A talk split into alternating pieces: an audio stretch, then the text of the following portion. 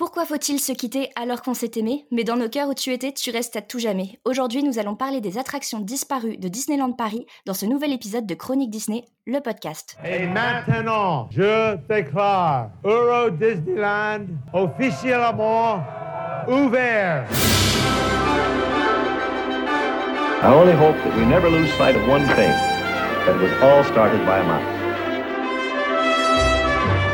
Chronique Disney, le podcast. Bonjour et bienvenue dans ce nouvel épisode de Chronique Disney, le podcast. Dans notre épisode du jour, nous nous laissons aller à la nostalgie et empruntons une mystérieuse machine à remonter le temps pour parler des attractions disparues de Disneyland Paris. Nous allons parler aussi bien de celles des débuts du parc Disneyland que de celles qui ont connu leur fin plus récemment et dont nous ne nous sommes pas totalement remis. Pour en parler aujourd'hui, les intervenants sont Romain, Bonjour. Fabien, Bonjour Victor, bonjour à toutes et à tous. David, Bonjour à tous. Cristal Bonjour tout le monde et nous avons l'immense plaisir d'accueillir Maureen du blog Hello Disneyland. Bonjour tout le monde et bonjour à la team Chronique Disney. Maureen, nous sommes très heureux de te recevoir dans Chronique Disney, le podcast. Euh, si nous t'avons invité pour cet épisode, ce n'est bien sûr pas un hasard, car tu as lancé il y a quelques temps sur euh, ta chaîne YouTube Hello Maureen une série de vidéos consacrées justement aux attractions disparues de Disneyland Paris. Et euh, on voulait savoir qu'est-ce qui t'a poussé à parler de ce sujet? Alors moi j'ai toujours été très nostalgique en fait de, de- des, des- débuts pardon de Disneyland Paris. Et, c'est vrai que je me suis toujours intéressée aux, premières attractions et notamment à celles que je n'ai jamais eu la chance de faire. Et j'ai commencé par traiter le Visionarium qui était euh, une attraction qui me tenait euh, particulièrement à cœur que j'avais découvert euh, d'abord pour sa musique et après pour son histoire et, et puis après forcément de fil en aiguille en faisant des recherches sur celle-ci j'ai découvert plein d'autres choses et, et puis j'ai connu aussi la fin de Captain Neo dans sa deuxième version. Mhm. Donc ça m'a donné envie encore une fois de creuser ce sujet-là. Et puis, et puis je me suis vraiment prise de passion pour, pour, le, pour les, les recherches archéologiques au sujet de Disneyland Paris parce que clairement c'est ça. euh, parce qu'en 92, il y avait ni appareil photo numérique, euh, ni euh, caméscope. Enfin, il y avait très peu de caméscope. Et euh, c'était, euh, c'était pas du tout le même traitement du souvenir, de l'image et tout ça. Donc, donc tout ça, c'est assez rare. Et du coup, ça a beaucoup de valeur d'un seul coup. Surtout en ce moment. Donc, donc voilà. C'est vrai, bah, c'est en tout cas un très beau projet. Moi, je regarde les vidéos euh, euh, à chaque fois. Je trouve qu'il y a vraiment un super travail de recherche. Donc, euh, c'est vraiment chouette de faire ça. Et on est vraiment ravis du coup de te recevoir pour cet épisode. Bien, merci, merci pour cette invitation. Et, c'est super. Enfin, je suis très fière en tout cas de savoir que que des collègues, tu vois, de, de, de blogs comme Chronique, comme d'autres sites regardent mes vidéos parce que parce que c'est pas, enfin c'est pas acquis. Vous connaissez déjà tellement tous ces sujets que je pars du principe où j'ai pas grand chose à vous apprendre souvent.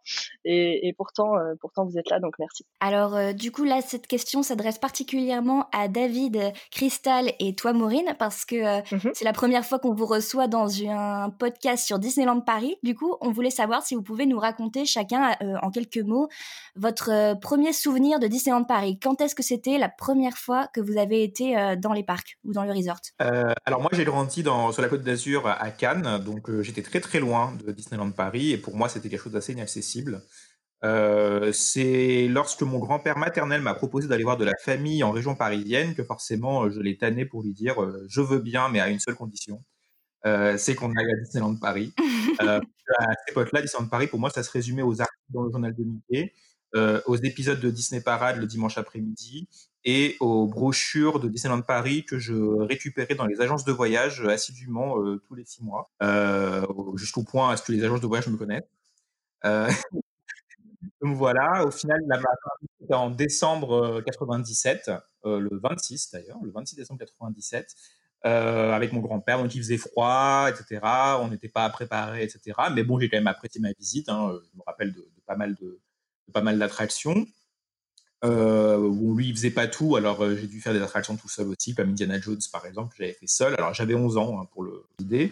Et euh, l'année suivante, du coup, il m'a reproposé la même chose. Donc je suis revenu en avril 98 et je suis revenu aussi en juillet 99. Et ensuite, il a fallu attendre que je sois majeur en 2005, où j'ai rencontré d'autres fans, euh, parce qu'à cette époque-là, il y avait déjà donc, euh, les forums. euh, à l'époque, c'était Disney Central Plaza, sur lequel je suis toujours d'ailleurs, hein, mais voilà, avec lequel j'ai rencontré pas mal de gens, dont des gens qui sont ici aujourd'hui. Et, ensuite, je suis devenu cast, member en 2006.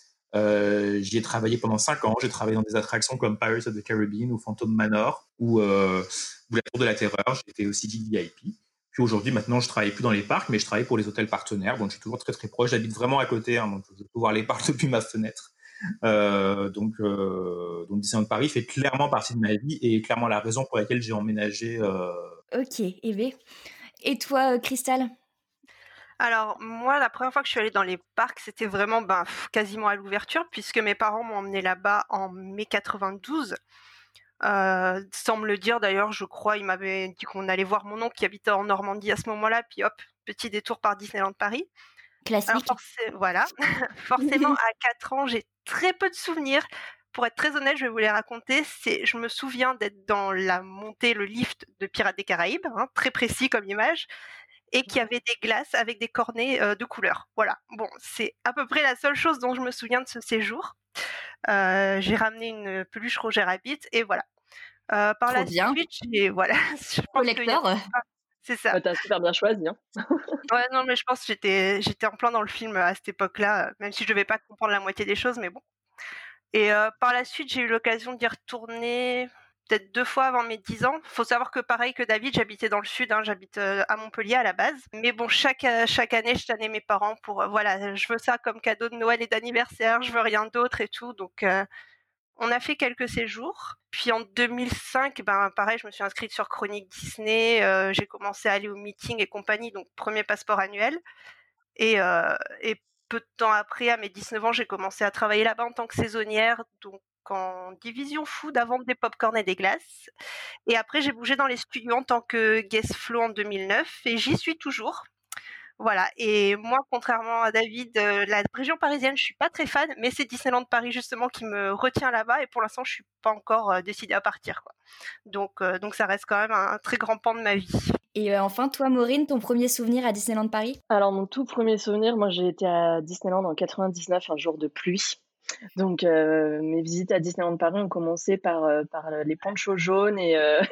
ah, mais oui et, et, tout ça, donc c'était, c'était cool. Et, et j'adore ce, ce, souvenir. Et en même temps, j'ai tellement de regrets de ce, de ce jour-là parce que c'était une époque, justement, aujourd'hui, ça tombe bien qu'on en parle, à laquelle Visionarium était encore ouvert. Space Mountain de la Terre à la Lune aussi était là.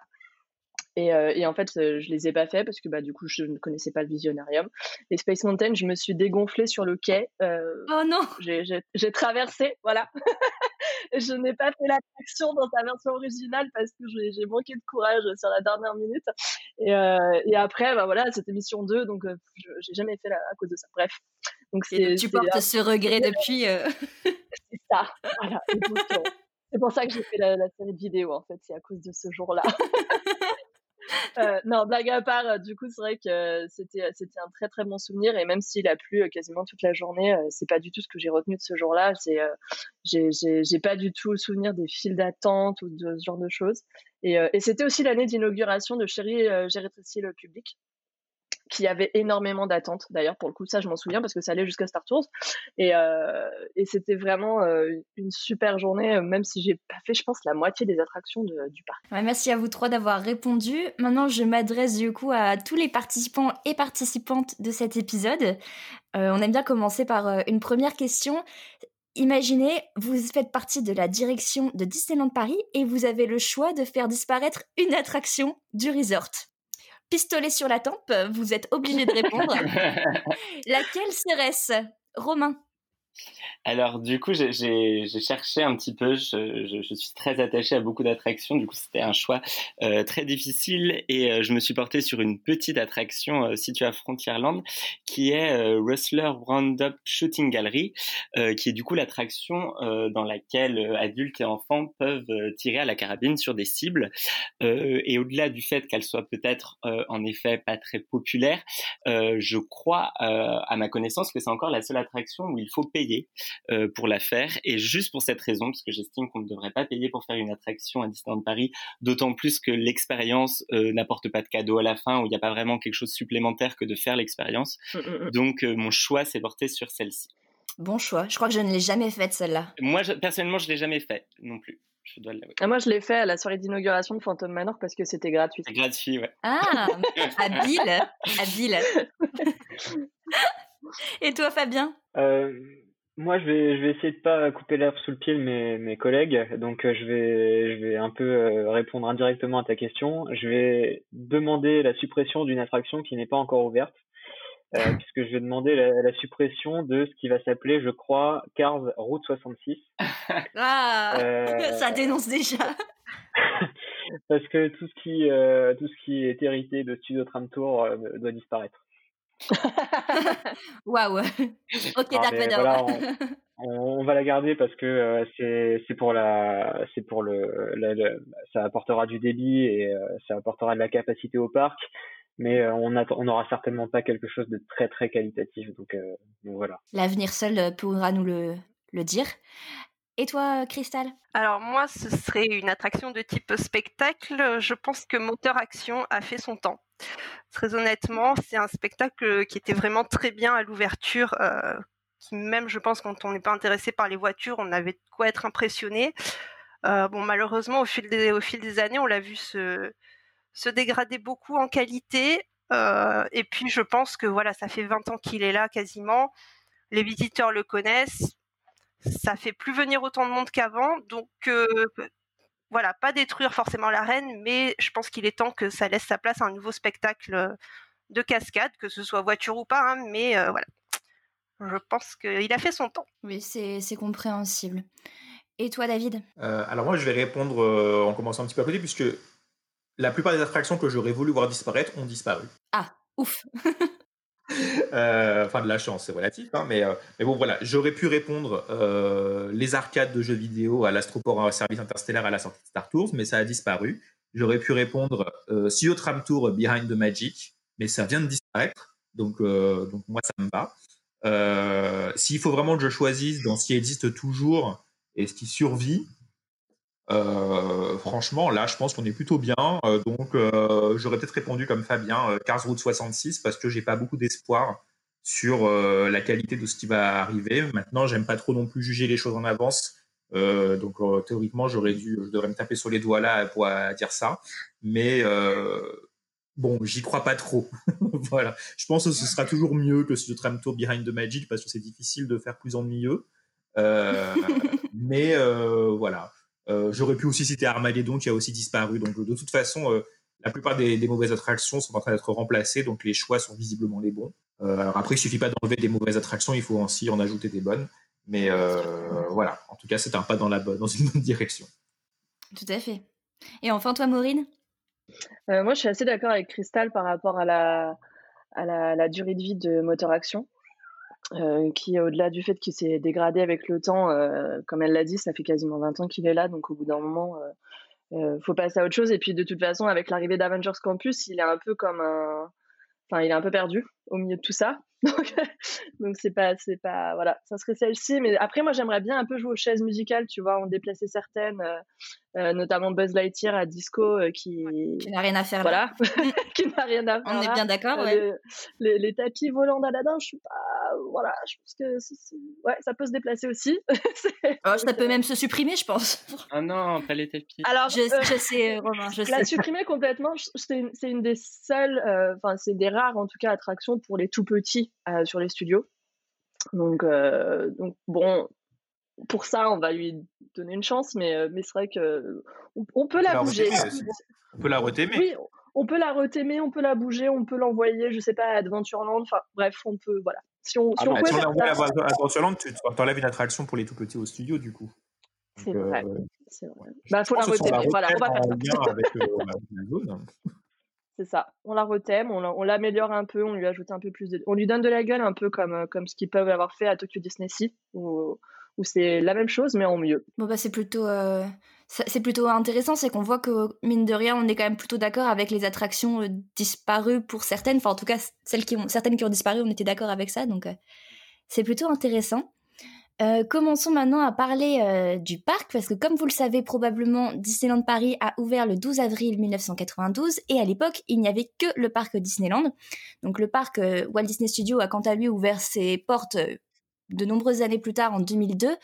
Aujourd'hui, sur ces deux parcs, on dénombre une cinquantaine d'attractions, mais en 28 ans, bien sûr, il y a eu beaucoup de changements, souvent nécessaires, afin de renouveler les parcs, mais aussi de proposer une offre toujours plus qualitative aux visiteurs. Et ces changements se font parfois au détriment des fans qui regrettent des attractions disparues. Pour info, on ne parlera pas du Disney Village aujourd'hui, même si on peut dire qu'il lui aussi a subi beaucoup de changements avec, je ne sais pas si on peut exactement dire que ce sont des attractions, mais qui ont disparu ou qui sont vouées à disparaître. Le Disney Village aura son propre épisode dans le futur, donc on y reviendra une prochaine fois. Du coup, commençons par le parc Disneyland. Et on commence bien sûr par l'ordre supposément logique des landes du parc Disneyland, donc dans le sens des aiguilles d'une montre, avec tout d'abord un petit tour par Frontierland.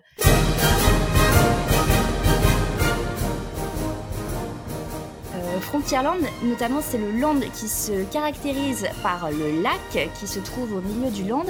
Et euh, ce lac est en fait le point d'orgue de beaucoup d'attractions qui ont aujourd'hui disparu et notamment euh, Indian Canoes, qui n'a connu que deux ans euh, de. Ouais, Canoes, Canoes, excuse-moi, je le dis à l'anglaise. non, tu le dis très bien. C'est vrai, vrai, pardon, pardon, pardon. Non, mais Indian Canoe, du coup, pour les francophones.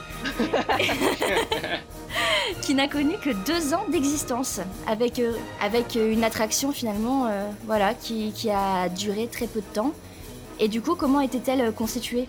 Euh, alors du coup, Indian Canoes, puisqu'on a fait comme ça, euh, alors j'ai pas exactement le nombre de canoës qui étaient, euh, qui étaient présents. Euh, je pense qu'il devait y en avoir 5-6 quand même, parce que sur plusieurs vidéos, on en voit tourner au moins 3 en même temps sur le, lac. Et, et donc on embarquait au, au, fond de l'actuel Frontierland Playground. Il y avait une vingtaine de, visiteurs donc, qui pouvaient embarquer, plus de cast members, et ils faisaient le tour de la montagne de Big Thunder Mountain. Mais il passait par, euh, par enfin, un trajet qui n'est pas le même que celui du, euh, du Molly Brown actuellement. Et il passait super près de la montagne. Et c'est ça ça qui en faisait euh, une expérience vraiment inédite pour le coup et, et, super intéressante parce que Big Thunder Mountain avait l'air immense. je l'ai vu sur, sur les vidéos là, de souvenirs de l'époque. Et donc ça a déjà l'air très grand comme ça quand on est ne serait-ce qu'à bord du Molly. Mais, euh, mais au pied de la montagne, c'est encore plus impressionnant. Et David, toi qui es très fort euh, en histoire euh, de Disneyland Paris et aux, aux expériences, c'était quoi le but derrière cette attraction? Bah, L'attraction, il faut savoir que c'est une attraction qui a ouvert à Disneyland en Californie en 56, hein, donc juste l'année suivante, lors du premier anniversaire des, du, du, du, Disneyland original. c'est une attraction qui est inspirée de Davy Crockett à la base, qui était une une série euh, qui était diffusée dans l'émission Disneyland, euh, qui était présentée par Walt Disney lui-même. Et donc sa particularité euh, à l'ouverture de Disneyland Paris, c'était que c'était la seule attraction où les visiteurs devaient user de leurs muscles pour pouvoir la faire fonctionner. Et c'est une attraction qui a été proposée dans plusieurs parcs Disney, puisqu'elle a été à, en Californie, comme je l'ai dit, mais aussi à Tokyo, ou même encore à Shanghai plus récemment. Elle est encore à Tokyo et à Disneyland, et elle a disparu seulement chez nous. Donc voilà, le principe, c'était de rejoindre les Indiens euh, dans leur village, village euh, qui a qui est ensuite devenu une, une, aire de jeu qui a été construite euh, par la suite à la sortie du film Pocahontas. C'était Pocahontas Indian Village, aujourd'hui Frontierland Playground. Et donc, si vous allez là à Frontierland Playground et que vous voyez le totem de grand-mère feuillage qui est tout au fond, euh, vous avez euh, un petit un petit rideau d'eau qui est toujours là, qui est en fait le petit quai d'embarquement des canoës, qui existe toujours, mais qui n'est plus utilisé. Euh, le canoë en eux-mêmes, si vous voulez en voir un, vous en avez un euh, si vous allez au David Rocket Ranch. Oui. Euh, bah alors, il est dans un état. Oui, voilà. Pas très loin de. Il est vers les tipis. Voilà. donc, vous pouvez en voir un là-bas. Mais, mais sinon, effectivement, tout le reste a disparu. Le concept en lui-même est préservé en, dans l'idée parce qu'il y a encore des, des concours de canoë, des courses de canoë qui sont proposés aux cast members Disney euh, régulièrement tous les ans, mais ce ne sont pas avec des canoës originaux, hein, ce sont avec des canoës plus modernes en plastique, euh, très colorés. Mm, mm, mm, des courses qui ont lieu sur le lac de Frontierland Ouais. Oui, oui, oui. Trop marrant. Très tôt. Tous les ans vers le mois de juin. Cette année, on n'y aura pas droit, mais. Oui, voilà. Donc, euh, donc, donc, ça existe toujours. Euh, L'idée, en tout cas, est préservée de cette façon-là. Mais, euh, mais l'attraction a disparu. Alors, après, pourquoi est-ce qu'elle a disparu? Alors, moi, j'ai plusieurs pistes pour ça parce qu'il y a plein de, plein de, gens qui regardé la vidéo, dont des anciens cast members euh, de cette époque-là. Et, euh, alors là où, euh, alors déjà petite précision, elle a aussi disparu à Magic Kingdom parce qu'elle était proposée aussi là-bas. Et ils l'ont supprimée, je ne sais plus en quelle année, mais pour des raisons économiques. Et, et, là où ils ont fait le choix de la remettre à Disneyland, ils l'ont pas fait à Magic Kingdom. Et donc chez nous, je pensais que c'était que pour des raisons économiques, mais a priori c'est aussi à cause de la pénibilité du, euh, travail pour les castes, en l'occurrence les deux castes qui, embarquaient avec les visiteurs, parce que, parce que apparemment euh, les visiteurs ne pagayaient pas. Donc, euh, est-ce que c'est très surprenant? Alors, bah, non, c'est pas surprenant. Pour l'avoir fait à Shanghai avec David, c'était assez vrai là-bas aussi. Donc, voilà. Bah, chez nous, ils ont, ils ont, ils ont pas trop kiffé. Euh, et, donc, c'était, euh, au niveau de la santé, c'était super dur, a priori, pour les casques qui travaillaient dessus. Donc, euh, c'est pas juste pour des raisons économiques, apparemment, que ça a disparu, mais aussi, mais aussi par rapport à la pénibilité du travail. Et, je, regardais une vidéo, et notamment euh, la vidéo que tu as insérée, Maureen, dans, ton, euh, dans ta série sur les attractions disparues. Et euh, sachant quand même que Safety First est un peu la pierre angulaire de Disneyland Paris, je me suis demandé s'il y a déjà eu des accidents, ne serait-ce que le canoë qui se retourne. C'était, je trouvais, un risque assez énorme. On voit dans la vidéo, par exemple, un canoë qui fonce un petit peu sur le rebord de, la rivière, donc c'est pas très grave. Mais c'est vrai que je me suis toujours dit que c'était un choix assez osé, quand bien même j'aurais bien voulu le faire aussi, d'avoir ce risque du canoë qui se retourne ou deux canoës qui se rentrent dedans. Euh, c'est quelque chose qui m'a toujours assez interrogé aussi sur cette attraction. Après, j'imagine que les gens avaient des gilets de sauvetage, non? Ah non, bah non, non. Juste, enfin, on le voit sur les vidéos, ils ont, ils ont vraiment euh, aucune sécu. Donc peut-être que guest safety, euh, c'est peut-être pour ça que ça ne reviendra jamais, hein. parce que à mon avis, la sécurité du parc mettra un gros veto aujourd'hui. Aujourd'hui, ça, ne peut pas du tout revenir dans ces conditions, en effet. Voilà. Ou alors les canoës, ça se aux États-Unis, on, on, le voit, ils n'ont pas non plus de, de, gilet hein, sur, les, mmh sur, les, dernières vidéos. Donc, euh, donc voilà. Mais, euh, mais après, le lac, euh, sans casser la magie, n'est pas très profond. Donc, donc je, voilà, je, je, pense qu'on tient debout dedans. Donc, donc a priori, c'est pas hyper dangereux, à moins que tu fasses seulement 70 cm donc pour les enfants. Mais, mais en tant qu'adulte, je pense que je pense que ça va. Mais le le tout avait l'air d'être quand même super lourd. Mmh. Donc euh, pour pour chavirer, je pense qu'il faut quand même y aller. À mon avis, c'est plus risqué pour les cast members qui sont deux ou trois aujourd'hui qui font le tour que pour les visiteurs à l'époque. Bah, euh, pour avoir fait euh, la course de canoë, il y a aussi peut-être la qualité de l'eau qui est bon, pas forcément mauvaise, mais voilà qui qui est entre les algues et compagnie qu'il y a dedans. Euh, je pense que ça peut être vite être irritant et avoir des, après voilà c'est une hypothèse de ma part mais euh, je pense que ça peut jouer aussi niveau safety et je, me posais la question aussi du coup par rapport à, toutes ces raisons qu'on peut comprendre que ça a des raisons euh, de coût euh, RH, des raisons de, safety, des raisons aussi peut-être de faible capacité. Euh, D'après vous, pourquoi elle serait restée dans d'autres resorts et pas dans le nôtre? Je me suis aussi posé la question. Euh, Est-ce qu'elle est beaucoup plus populaire ou peut-être iconique, notamment en Californie, que chez nous? En Californie, ça fait partie des attractions quasiment de l'ouverture à un an près. Euh, maintenant, euh, pour l'avoir faite en Californie, à Shanghai et à Tokyo, c'est vrai que les cast members souffrent un peu quand même, hein, mais, euh, mais bon, après, ça fait partie de l'idée. Je pense quand on, quand on travaille sur cette attraction-là, on sait que c'est très physique. Et les cast members sont, sont, souvent amenés à terminer tout le, le parcours eux-mêmes en pagayant très rapidement pour rattraper tout le retard qui a été pris par les, par les visiteurs si, ce, si ceux-ci, ceux-là n'ont pas été euh, suffisamment efficaces pendant ce tour-là. Mais elle a quand même ouvert à Shanghai euh, en 2016, donc, euh, et elle est, donc, euh, donc ça peut pas non plus être seulement, les, seulement cette excuse-là. Alors après, je ne sais pas, est-ce que le, le cliché de la Chine qui fait que bon, bah, les, members, ils se plaignent pas, ils bossent et puis voilà. ou alors, est-ce que c'est autre chose? Bah, Je pense qu'il y a un peu de ça, mine de rien. À mon avis, Enfin, les conditions de travail en, France euh, slash en Europe euh, sont peut-être euh, pas acceptées de la même manière qu'aux États-Unis et puis bah, en Asie. Du coup, tout simplement, on a peut-être beaucoup plus de mal ici à, se plier à, des tâches assez pénibles. Et, après, c'est vrai que clairement, on sait que chez nous, la sécurité, c'est toujours un gros sujet, beaucoup plus que que sur que sur les autres parcs. Euh, je pense que si chez nous le dragon avait pris feu sur la parade, on l'aurait plus jamais vu en fait. Et, et aux États-Unis, il est revenu au bout de quelques mois. Donc euh, donc voilà, ils sont peut-être plus euh, plus flexibles aussi euh, sur sur ces aspects-là. Et, J'avoue, moi j'arrive pas à la voir comme une attraction spécialement dangereuse parce que au pire, on tombe dans l'eau, euh, mais bon, on a quand même des gilets de sauvetage, etc. C'est pas très très profond non plus. Mais non, justement, on n'a pas de gilet de sauvetage. Oui, il n'y a pas de gilet de sauvetage. Enfin, en tout cas, euh, s'il y en avait eu. On n'en pas, mais bon, enfin, après, je connais, je connais pas le, le système de, de fonctionnement qu'a les Member, mais bon, j'imagine qu'il doit bien y en avoir quelques-uns cachés sous leurs pieds. ah oui, ils ont des bouées de sauvetage accessibles dans les canoës directement. Ouais.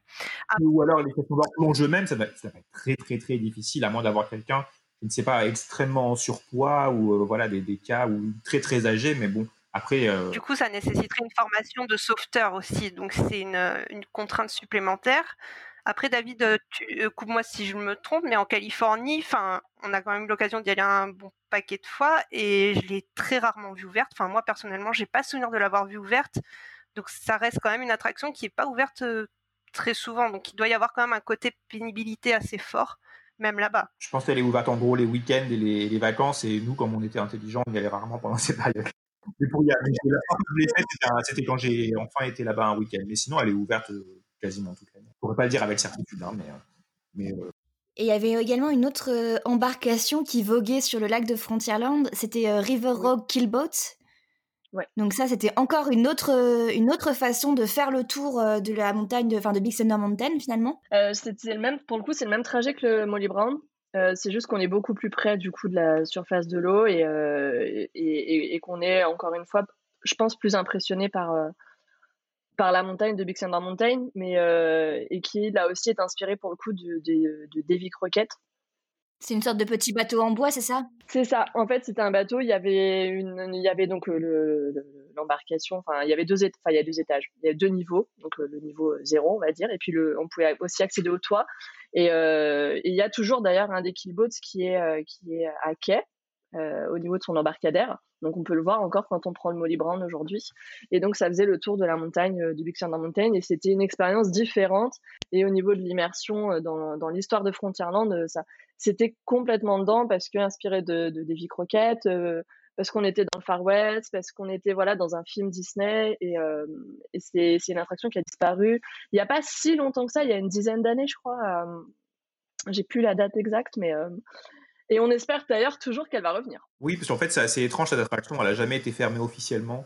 donc en fait elle avait disparu à un moment donné, après quelques années. Alors je ne saurais pas vous donner de date, hein, je ne l'ai pas sous les yeux, je ne vais pas dire de bêtises. Et je me souviens aussi qu'à l'époque où j'étais euh, cast member, donc je vous rappelle que je suis devenu cast member en 2006, donc c'est soit, vers, soit l'année 2006, soit l'année 2007 ou 2008, par là. Voilà. Ouvert, ouais. À ce moment-là, il y a eu un été où il y a eu un revival de River Road Kill oui. et où l'attraction a rouvert. Ça avait fait, euh, ça a été toute une, une, organisation. Il avait fallu euh, relancer ça. Les cast members, bien sûr, les costumes n'existaient plus, alors ils sont allés prendre ceux euh, de mémoire de Bill Mountain ou alors du ranch David Crockett. Je, ne sais Je crois que c'est ceux de BTM. Oui, il me semble aussi. Ah oui, alors c'était ceux de Bill Mountain, mais alors que euh, je me souviens que j'aurais préféré que ça, soit que du ranch David Crockett. euh, c'est ça.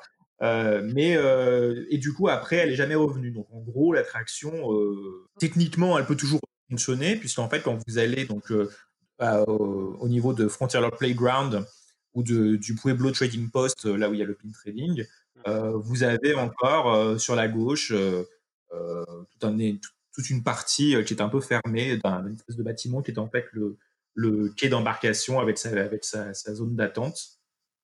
Il suffit de l'ouvrir et puis de, remettre en route les bateaux. Mais surtout que la signalétique est toujours là, en fait. Là où, pour, pour toutes les autres, il n'y a plus de signalétique, donc voilà. Euh, là, la signalétique est toujours là. En fait, il y a toujours écrit River Enfin, en tout cas, l'été dernier, puisque j'ai des rushs de vidéos pour ce, pour la, pour cet épisode-là. Euh, l'été dernier, la signalétique était toujours là. Donc, euh, donc on ne sait pas vraiment ce qui va, ce qui va devenir de cette attraction, qui en plus a longtemps, mais vraiment, on parle d'années, été listée dans les réhabilitations en fait sur le site officiel de Disneyland Paris. En gros, elle n'a pas, elle pas disparu, mais elle est fermée. Voilà. C'est ça. Elle peut rouvrir. Alors aujourd'hui, elle est plus listée. Mais, mais, elle a très très longtemps été listée dans les réhab, quoi. Ça, je pense que pendant 5 ou 6 ans presque. Donc, euh, c'est. Voilà. Donc, on ne sait pas. Oui, après, ils, se sont lassés de la noter, je pense. Surtout qu'on les voit, enfin, on, les, on les a vus circuler euh, il n'y a pas si longtemps que ça. En tout cas, on en voit un circuler. Donc, est-ce que c'est des formations ou quoi? Enfin... Mais euh, il me semble, si je dis pas de bêtises, que les cast members ont besoin d'avoir le permis bateau pour pouvoir faire fonctionner les killboats. C'est vrai, ouais. Je pense que ça a dû pas mal jouer en fait sur le, l'exploitation en fait, la non exploitation. La fin de l'exploitation. Voilà, ça reste une formation pas si évidente à, à avoir en fait. Donc ça permet de faire tourner très peu les cast members et puis voilà, les saisonniers, t'as pas le temps de les former, de leur faire passer le permis et compagnie.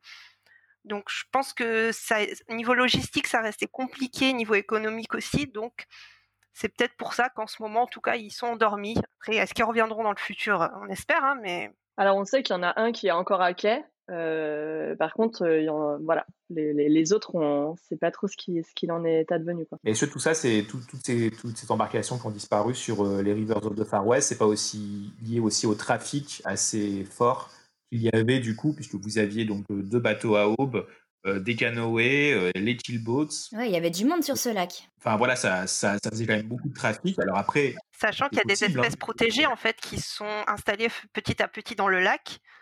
Ah bon? Oui, notamment les hérons. donc je ah sais oui, que ça, ça a joué notamment quand ils ont dû nettoyer le lac de Frontierland. Il y avait eu tout un tout un travail là-dessus par rapport aux espèces, à l'écosystème qui s'était qui s'était développé dans le lac en fait au fur et à mesure des années. La vie trouve toujours un chemin.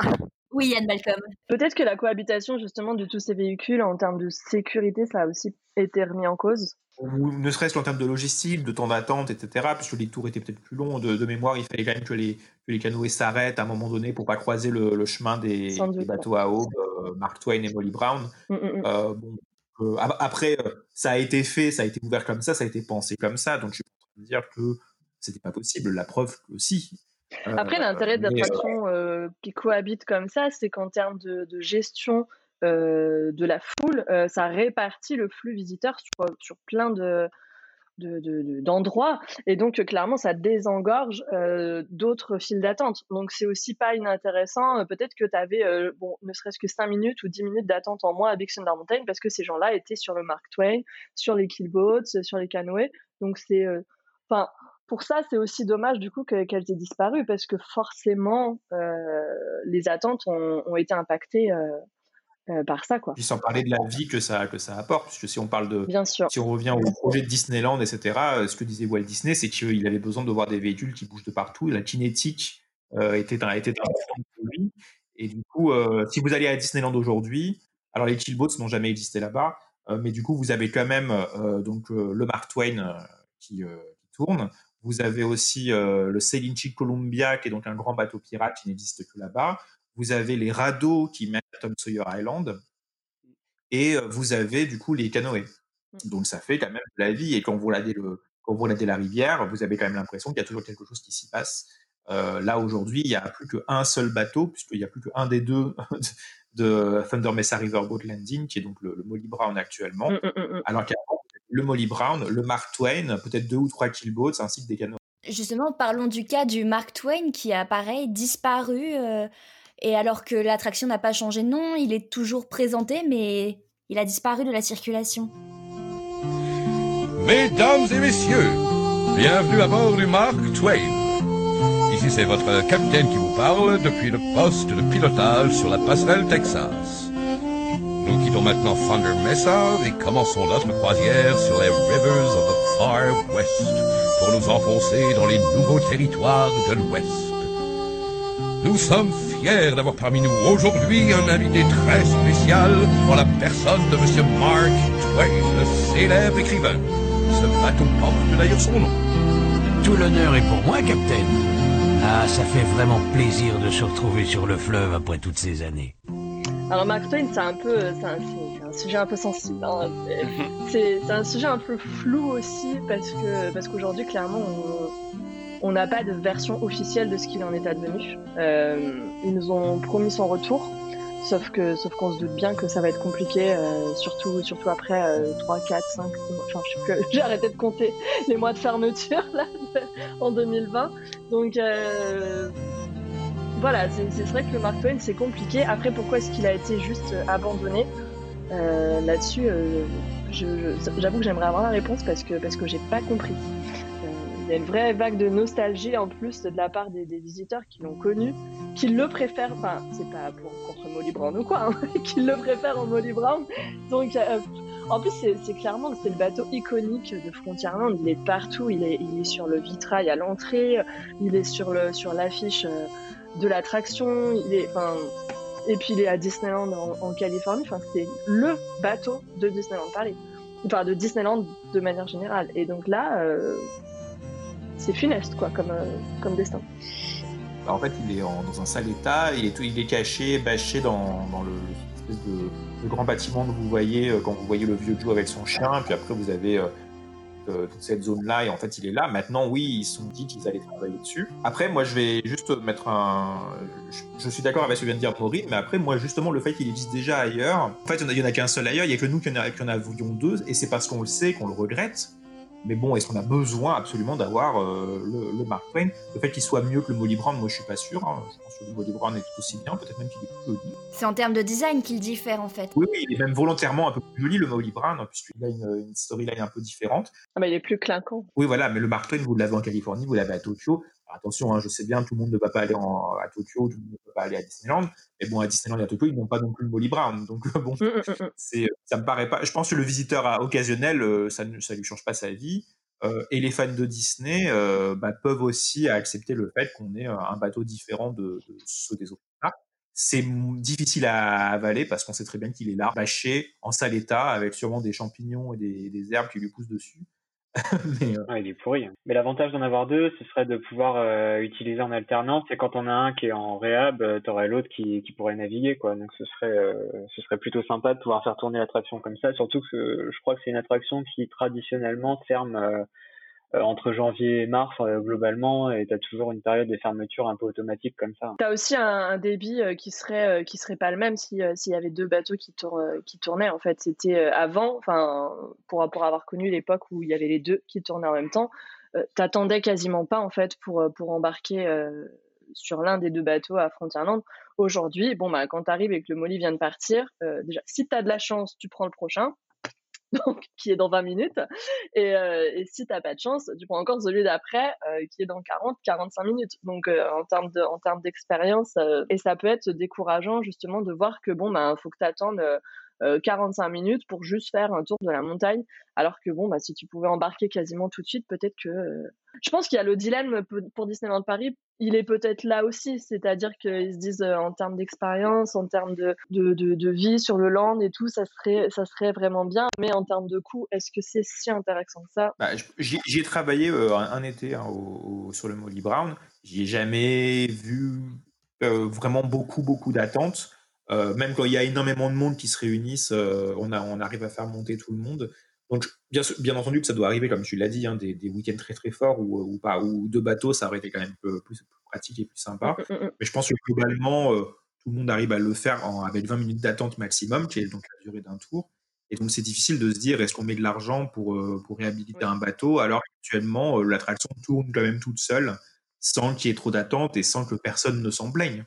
J'imagine qu'il n'y a aucun retour particulier en dehors des fans qui regrettent le Mark, le Mark Twain euh, à propos de cette attraction-là. Enfin, les, les gens sont contents de le faire et je pense que la majorité des gens qui le font sont ceux qui peuvent monter quasiment immédiatement quand ils passent devant, quand ils voient le bateau arriver. Quand le bateau n'est pas là, euh, je- pourquoi le garder, tu vois? En fait, c'est ça qui est, je pense, très frustrant pour le fan Disney. C'est pourquoi est-ce qu'on le garde, tu vois? Pourquoi est-ce. Le Mark Twain, tu veux dire? Ouais, pourquoi est-ce que... Bah, il faudrait, il faudrait qu'ils statuent sur, sur ce qu'ils veulent en faire. Bah, mais après, c'est sûr que le détruire, ce serait, euh, bon là, ce serait euh, ferme et définitif. Bah oui. Donc, euh, j'imagine qu'il y a toujours euh, cette dichotomie entre on le garde ou on le garde pas. Mm, mm, mm. Bon, moi, à titre personnel, je préférerais quand même qu'ils le, le rénovent et qu'ils le remettent, euh, forcément. euh, puisque plus il y a Oui, bien sûr, et- mais je pense que tout le monde préférait ça, mais au moins que ce soit, euh, voilà, qu'il y ait de la transparence, que ce soit acté, qu'on sache, à- enfin pas forcément en tant que fan, mais parce qu'encore là, maintenant, ils l'ont caché il y a 2-3 ans, mais il a quand même été, il est resté combien de temps à la vue de tout le monde en, Ouais, c'est vrai. la- en termes de, enfin t'imagines, tu viens quand même dans un parc euh, d'attractions Disney avec un, un standing euh, plutôt élevé quand même, puis à un moment tu tombes sur un sur, sur un cadavre de bateau, enfin c'est pas terrible en termes d'image et de, et de souvenirs et d'expérience et de tout ce qu'on veut. Donc, euh, il était un peu compliqué à emmener à Tram Tour. quand même 10 ans l'année prochaine, hein, puisque pour, euh, comme je vous disais, je me souviens très bien de la réouverture du Molly Brown, parce que allez, à une époque c'était l'inverse, hein, mais le Molly Brown avait eu un, avait pris feu euh, à un moment donné, donc il a été rénové.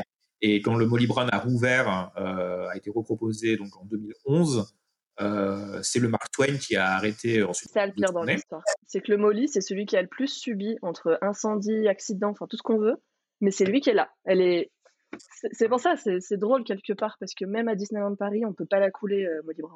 Merci. Mais définitivement. Oui, c'est dans le fin fond de Frontierland, il y a pas mal d'attractions comme ça qui euh, soit sont à l'abandon, soit ont complètement disparu. Il y a une autre attraction qui, enfin, attraction qui a disparu, c'est le euh, Critter Coral. Là, je l'ai pas dit, je l'ai pas dit à l'américaine cette fois, mais où c'était en fait un un ranch pour représenter la vie pastorale des, des premiers cow-boys d'Amérique. Et du coup, on pouvait y voir des animaux. Ouais, c'est ça, c'était une mini-ferme en fait, euh, comme ça se fait dans, dans des parcs animaliers où donc les, les gamins peuvent rentrer et aller euh, caresser euh, les animaux, des petites biquettes, des choses comme ça. Et enfin moi j'en ai un bon souvenir quand j'étais gamin, c'était vraiment hyper sympa. Euh, J'y allais quasiment quasiment tout le temps et ça apportait vraiment de la vie à, ce coin du parc avec euh, le Chapel euh, Theater en face qui proposait des spectacles très bien à l'époque euh, déjà. Et ça a disparu donc en, 2007 pour être remplacé, je crois, par des points photos avec Woody. Et ouais.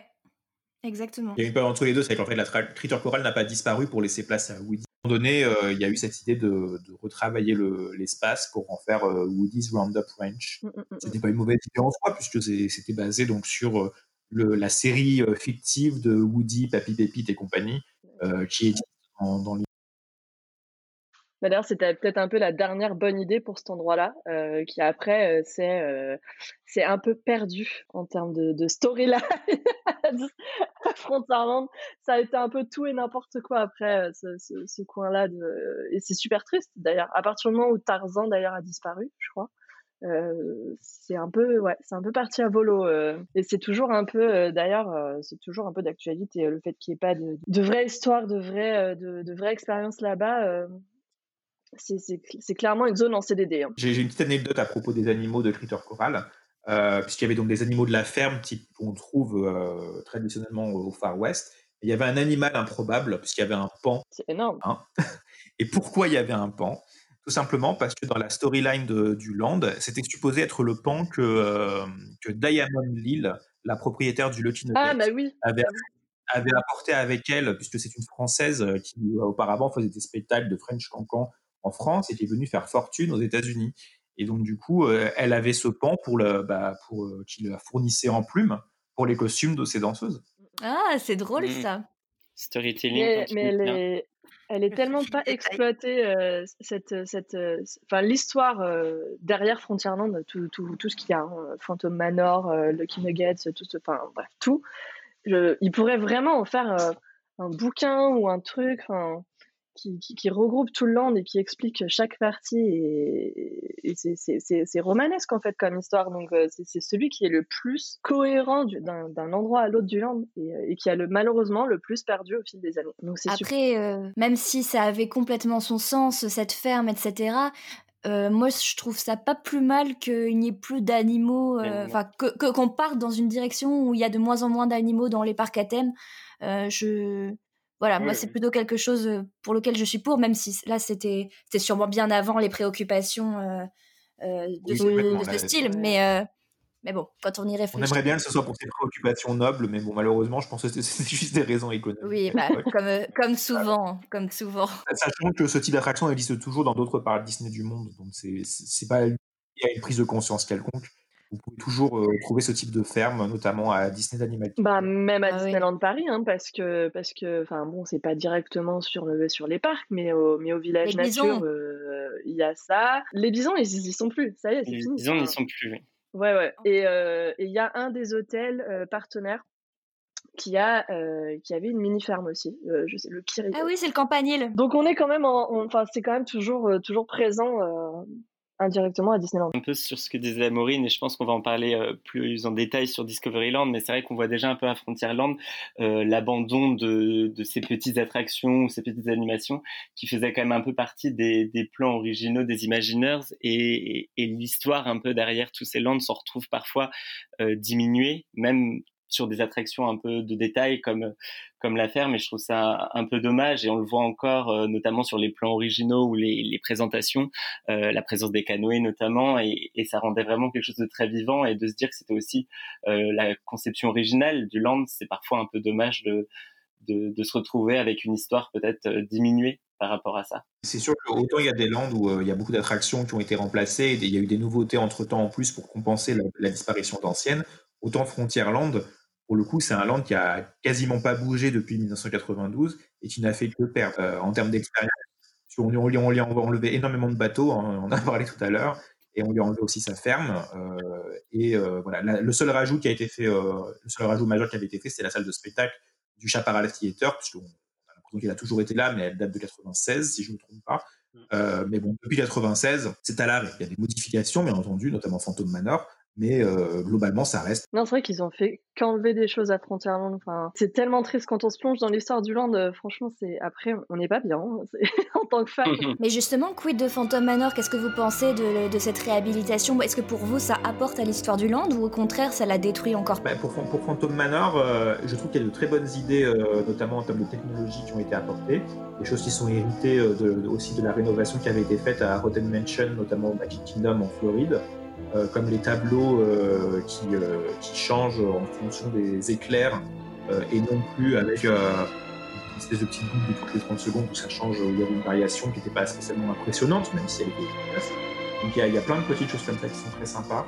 Après, moi j'avoue que je préférais la version d'avant parce que euh, trouvé plus clair, enfin plus clair. C'est très, temps de dire ça parce qu'on est euh, mais plus cohérente avec le land peut-être.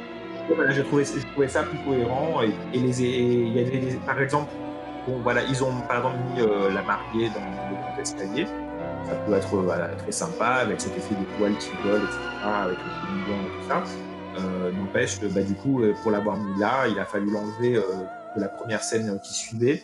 Euh, où on la voyait de près, c'était un peu le seul moment où on la voyait de près. Maintenant, il y a une armure quelconque. Qui sert à rien. Voilà. Et puis ensuite, ils ont voulu clarifier euh, un petit peu euh, l'histoire, mais bon, en voulant la clarifier, en réalité, ils l'ont beaucoup changé et euh, ils l'ont rendu beaucoup moins subtil. sur, par exemple, maintenant, le fantôme, qui est donc ouvertement le Henry Ravenswood, on le voit apparaître quasiment dans toutes les scènes. il a été rajouté derrière la mariée dans le pouvoir sans fin. Il a été rajouté en, quand elle se relève dans le miroir en train de pleurer, le miroir en forme de tête de mort. du coup, bon, c'est un peu moins subtil. C'est vraiment regarder, regarder le méchant fantôme euh, est toujours là. Euh, même la scène finale où on avait la mariée euh, squelettique qui montrait la voie de la sortie, avec une espèce de halo de lumière un peu éthéré comme ça. bon, maintenant il y a cette espèce de scène avec les deux bagues où il faut passer au moins trois fois devant pour pouvoir comprendre réellement ce qu'on y doit, ce qu'on doit y voir. Ouais, c'est pas terrible ça. Oui, voilà, c'est pas très très simple à comprendre. Ou encore là, toute la, la, fin, lorsqu'on descend du véhicule, à la fin, on avait donc la mariée qui parlait avec le visage de Madame Léota. Alors chacun se faisait son interprétation ce qui avait bien pu se passer pour en arriver là. Revenez, revenez, vous venez à peine d'arriver, et je me meurs de solitude. Hurry back, hurry back. Be sure to bring your death certificate. We're just dying to have you. Euh, bah maintenant, il n'y a plus rien. Euh, donc bon, ah, je trouve qu'on a un petit peu perdu euh, des choses. Maintenant, euh, vraiment, euh, qu'on ne dise pas que je suis scandalisé par la chose, pas du tout. Hein. Ça reste technologiquement, c'est quand même très bien. Il y a plein de choses en plus sympas. Choses, ceux qui connaissent pas l'attraction aussi bien diront qu'ils n'ont pas vu la différence, hein, pour être honnête. il y en a beaucoup qui pensent ça, ou très peu, ou qui ont vu, ont vu très peu de différence. Mais bon, voilà. En tout, ni plus ni moins pour ma part. On n'a pas perdu, on a perdu un petit peu de choses, on, en a gagné d'autres. c'est une parenthèse, c'est pas vraiment disparu. Ouais, je suis complètement d'accord. Là où en plus, euh, ça avait été présenté cette réhabilitation un peu comme euh, euh, mieux comprendre l'histoire par rapport à tous les guests. Euh, moi, j'avoue que j'ai pas forcément, bah, je connaissais un petit peu l'histoire de base, mais j'ai pas forcément beaucoup mieux compris l'histoire ou je l'ai pas forcément trouvé beaucoup plus clair euh, dans cette nouvelle version. Même si j'avoue, je rejoins aussi euh, euh David sur euh, les quelques effets techniques rajoutés, notamment à la, au pré-show, en tout cas quand on rentre dans l'attraction avec la tapisserie qui change de couleur. je dois vous avouer, c'est la chose qui m'a la plus impressionnée. Euh, dans cette attraction. Donc euh, c'est vrai que pareil, je, je, trouve pas que ce soit forcément révolutionnaire. En tout cas, je la mettrais pas par exemple comme une, une attraction euh, complètement réhabilitée ou disparue. En tout cas, pour moi, ça reste sensiblement la même. Non, c'était vraiment une parenthèse. Oui, ça reste une évolution. euh, Pour moi, il n'y a pas vraiment de valeur ajoutée en fait à, cette, à ce changement d'histoire parce qu'effectivement, c'est pas plus ou moins clair. Ça change des détails qui, bon, est-ce qu'ils avaient besoin d'être changés À mon sens, pas vraiment. Comme Romain, moi, le- l'endroit qui m'impressionne le plus finalement, c'est le pré-show avant de rentrer dans les ascenseurs. Mais euh, bon, voilà. Après, il y a quelque chose que je regrette aussi, c'est la voix off dans dans l'ascenseur, enfin dans la pièce qui s'étire, pardon. Notre visite commence ici, dans cette galerie, où vous pouvez admirer la douceur et l'innocence de la jeunesse. Hélas, les choses ne sont pas toujours ce qu'elles paraissent. Les murs de cette pièce, par exemple, ne s'allongeraient-ils pas par hasard? Et comme vous pouvez le remarquer, il n'y a ni porte ni fenêtre. Quel angoissant problème à résoudre Par où sortir? J'ai bien peur que vous soyez contraint de me suivre. Bernard Allan, maintenant, alors Bernard Allan, je l'aime beaucoup, mais il a une voix un peu de dessin animé qui est beaucoup moins caverneuse que l'ancien que l'ancienne voix qu'on avait, et puis ce mélange de français et d'anglais qui a à sortir un petit peu du truc. Personnellement, bon, j'ai la chance de parler français et anglais, mais je veux dire, même si je vais au Japon ou en Chine, tant pis, je comprends rien, mais je préfère à la limite que ce soit linéaire plutôt que que ça tire en longueur, que ça se répète et compagnie.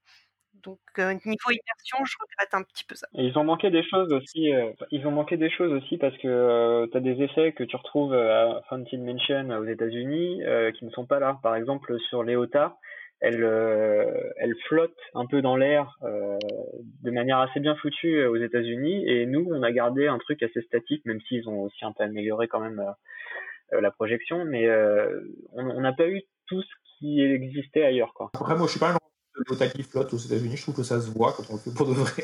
Ah ouais, des- Ah, moi j'aime bien. Ouais, bon, pas bon. Et en fait, ça dépend hein. Le soir, quand il fait des nuit dehors et que regard est bien habitué à l'obscurité, eh ben, ça se voit quand même beaucoup. Ah, je sais pas, je trouvais ça sympa. Bon, je pense qu'avec tout ça, on a bien fait le tour de Frontierland. Passons maintenant à Adventureland. C'est finalement euh, un des, des lands avec euh, Main Street USA qui n'a qui pour le coup on peut dire qu'il a vraiment très très peu changé depuis, euh, depuis l'ouverture du parc Disneyland car finalement euh, j'ai pas l'impression qu'il y ait d'attractions euh, réellement disparues, il y a eu des réhabilitations notamment celle de Pirates des Caraïbes. Mais alors, Adventureland n'a pas trop bougé. C'est plus des petits effets ou des, petits trucs, du, détail, du secret qui, qui a disparu avec le temps. En revanche, sur Main Street, il y a eu quelques changements quand même, euh, mais qui, qui sont pas au niveau des attractions, qui sont plus au niveau de, de- des restaurants, des boutiques, euh, et, et puis ben, peut-être des expériences aussi proposées euh, à l'ouverture. Ouais voilà, mais en termes d'attractions c'était pas...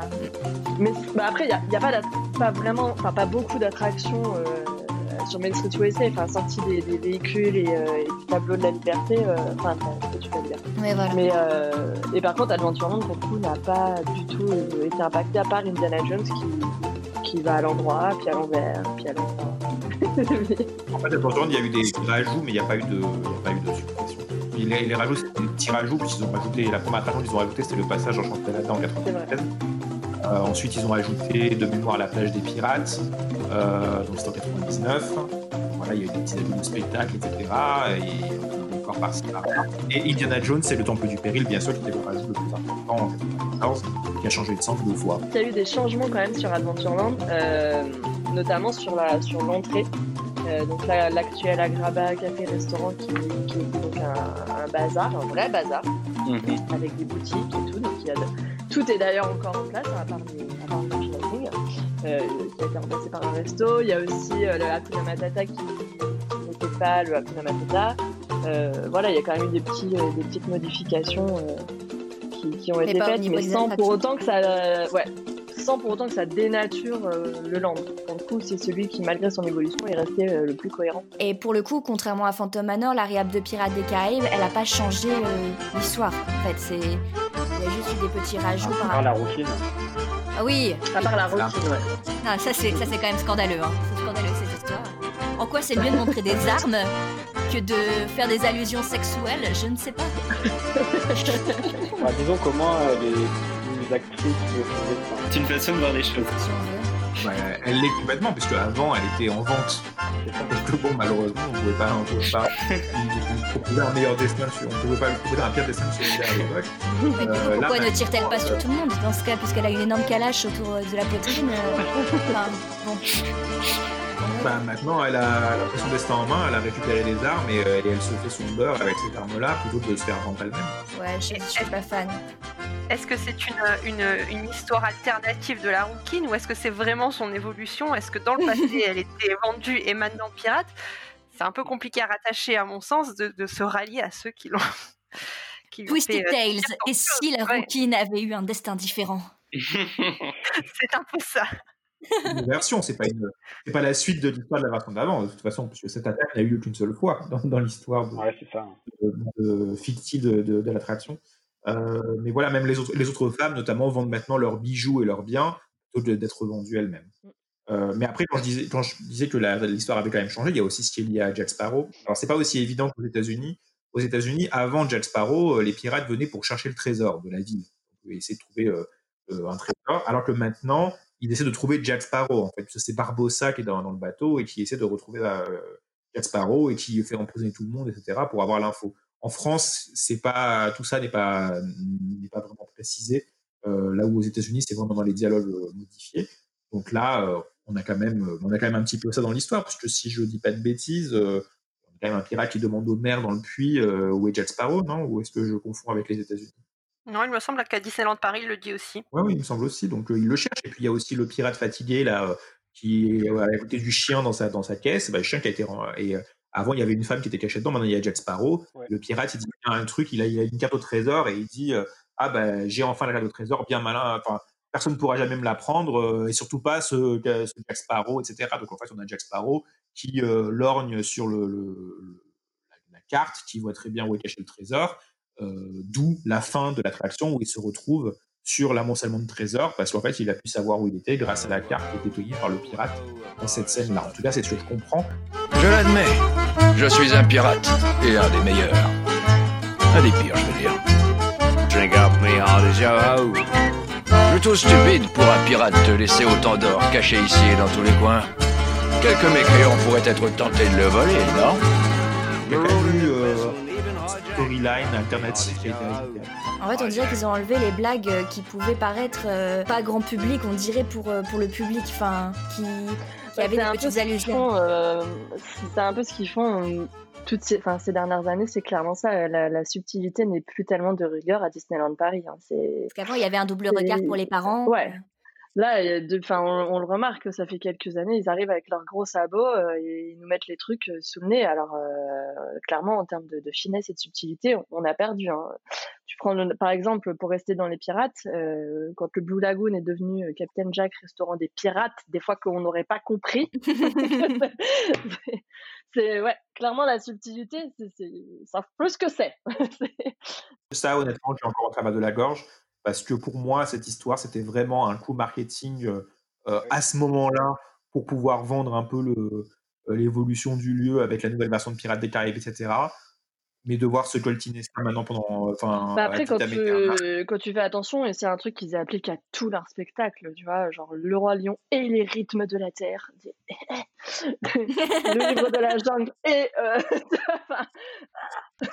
Moi, j'en peux plus quand je dois écrire les, les appellations là sur Hello Disneyland à la fin, coller parce que c'est bon, tes 300 mots, tu les as vite fait, hein. t'écris 10 fois le titre et tu l'as quoi. Donc, euh, c'est- euh, Non, c'est- Mais c'est vraiment, voilà, c'est. On n'est plus dans la subtilité, on n'est plus dans la suggestion.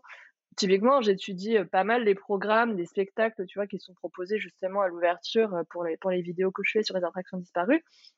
Mais on était sur des choses qui étaient tellement plus euh, soft en termes d'appellation, en termes de, Là, aujourd'hui, non, on n'est pas dedans. Mais bon, après, est-ce que, du coup, les visiteurs préfèrent pas justement ça? Peut-être aussi, tu vois, enfin, quelque part... Je pense que c'est plus clair pour un visiteur de, de- de voir sur un plan euh, Captain Jack's euh, restaurant des pirates. euh, il, il se, il se doute de ce qu'il va y trouver euh, plus rapidement que s'il dit euh, Blue Lagoon Restaurant. Mais bon, Blue Lagoon, c'est quand même tellement plus joli. ça faisait une belle référence au Blue Bayou qui était à Disneyland en Californie, etc. Et puis le, les modifications apportées à l'attraction n'empêchaient absolument pas de continuer à restaurant de cette façon-là. C'est dommage. Mais c'est... Non, on revient sur le nom précédent dans 10 ans, un jour sur un coup de tête, mais, mais bon, pour l'instant, malheureusement, je pense qu'on va scoltiner le, le restaurant des pirates. Mais c'est terrible, tu vois, parce que c'est un truc qui s'applique à, tous les, à toutes les dernières expériences de Disneyland Paris. Tu vois, Ratatouille, l'attraction totalement toquée de, de L'aventure. Euh, L'aventure, pardon, excusez-moi. euh, Cars, 4 roues, je sais pas quoi. enfin, non, l'autre, là, celui que vous vouliez supprimer. je sais pas comment il s'appelle. Oh, il est plutôt court au moins celui-là. Ah, c'est 15 route 66 road trip. Hein, ouais, ah, bah, bah, c'est quand même costaud quoi. Donc, mmh. ah, c'est horrible. Euh, enfin voilà, tous ces trucs-là. Euh, c'est euh, La Reine des Neiges, une invitation musicale. Alors, il y a des chansons. Moi, je pense qu'ils ont une charte. Ils se disent, vas-y, c'est on fait un nom d'attraction avec six mots minimum. Voilà. C'est en dessous, ça passe plus. Et quel, est le, nom d'attraction le plus court euh, de tout Disneyland Paris? Le plus court? Crush Coaster, non? Non, c'est Autopia. Auto... Ah, ah, bah oui. Ah.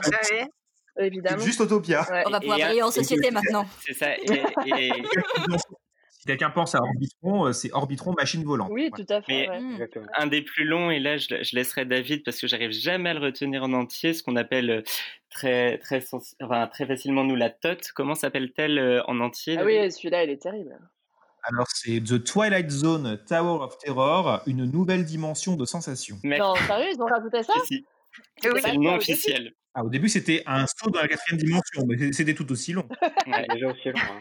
Le, jour où j'ai appris le vrai nom de cette attraction, bah, je, suis resté euh, bouche bée. Ah non, ça reste toujours plus court que Le Monde de Narnia, chapitre 1, Le lion, la sorcière blanche et l'armoire magique.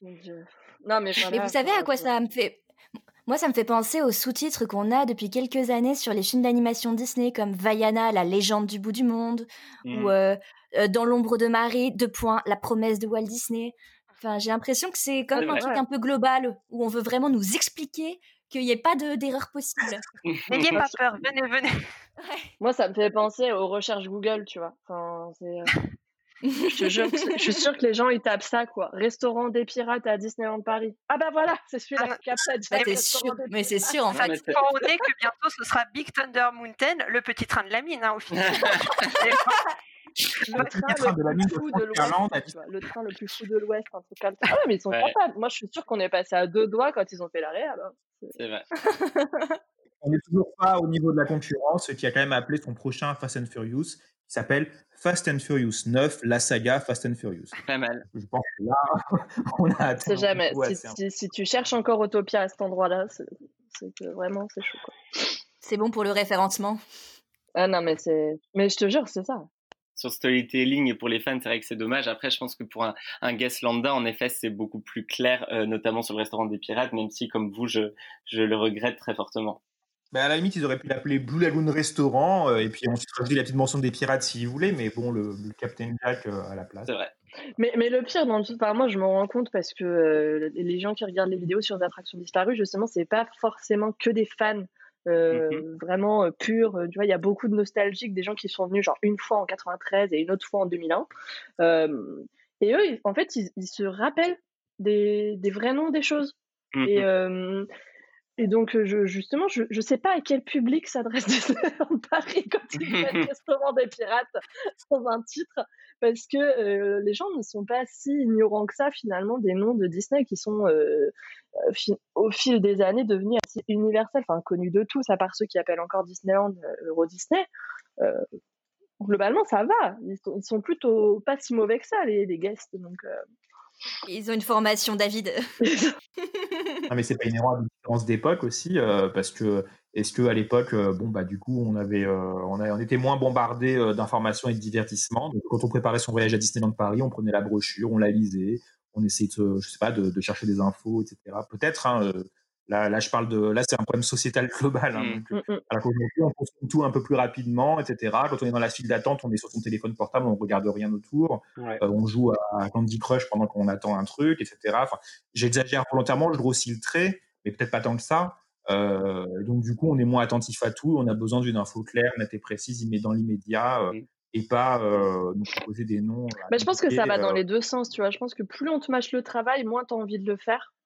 Et du coup, euh, à l'inverse, euh, euh, si, tout n'était pas offert comme ça sur un plateau, tu, tu ferais un peu attention.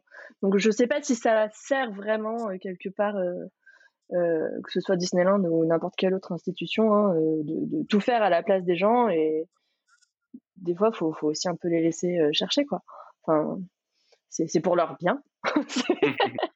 Passons maintenant à Fantasyland, qui pour le coup est un land qui a un peu plus euh, changé. Euh, des modifications assez discrètes, mais qui ont quand même pas mal euh, modifié euh, le, cet endroit du parc. Je commencerai d'abord avec une attraction entre guillemets qui a finalement été aussi très vite arrêtée. Je parle du toboggan du Queen of Hearts Castle dans le Oui. labyrinthe d'Alice. Oui. Qui, euh, qui, que certains, est-ce que certains l'ont connu parmi vous? Alors, euh, jamais ouvert.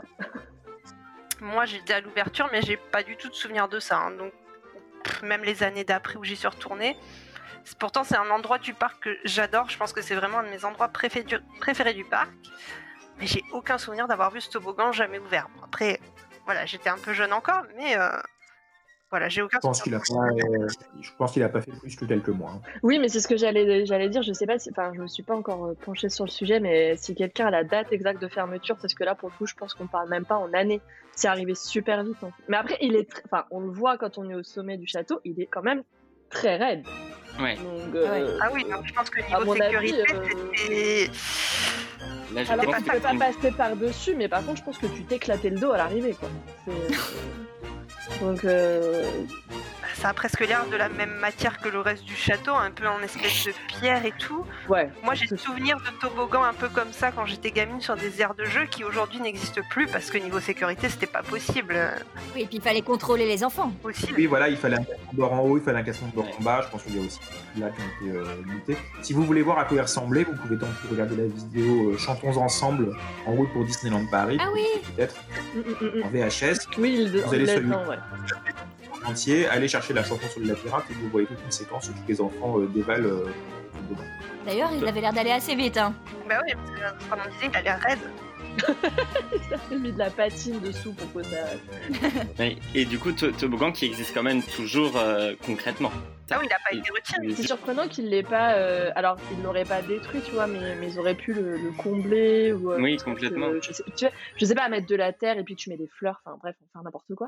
et, euh, et non, il est toujours là, en fait. Et du coup, c'est aussi euh, de temps en temps, euh, notamment en fin de saison estivale, un peu une espèce de, de- de poubelle géante. Euh, parce que les gens jettent leurs boissons, leurs trucs et tout dedans, quoi. Mais, euh, mais du coup, ouais, il est toujours là, ils l'ont pas détruit, euh, même après la grosse réhabilitation du labyrinthe d'Alice. Donc, euh, c'est plutôt cool d'ailleurs qu'il l'ait gardé, parce que sachant qu'il marche plus depuis euh, 25, 27, 28 ans maintenant.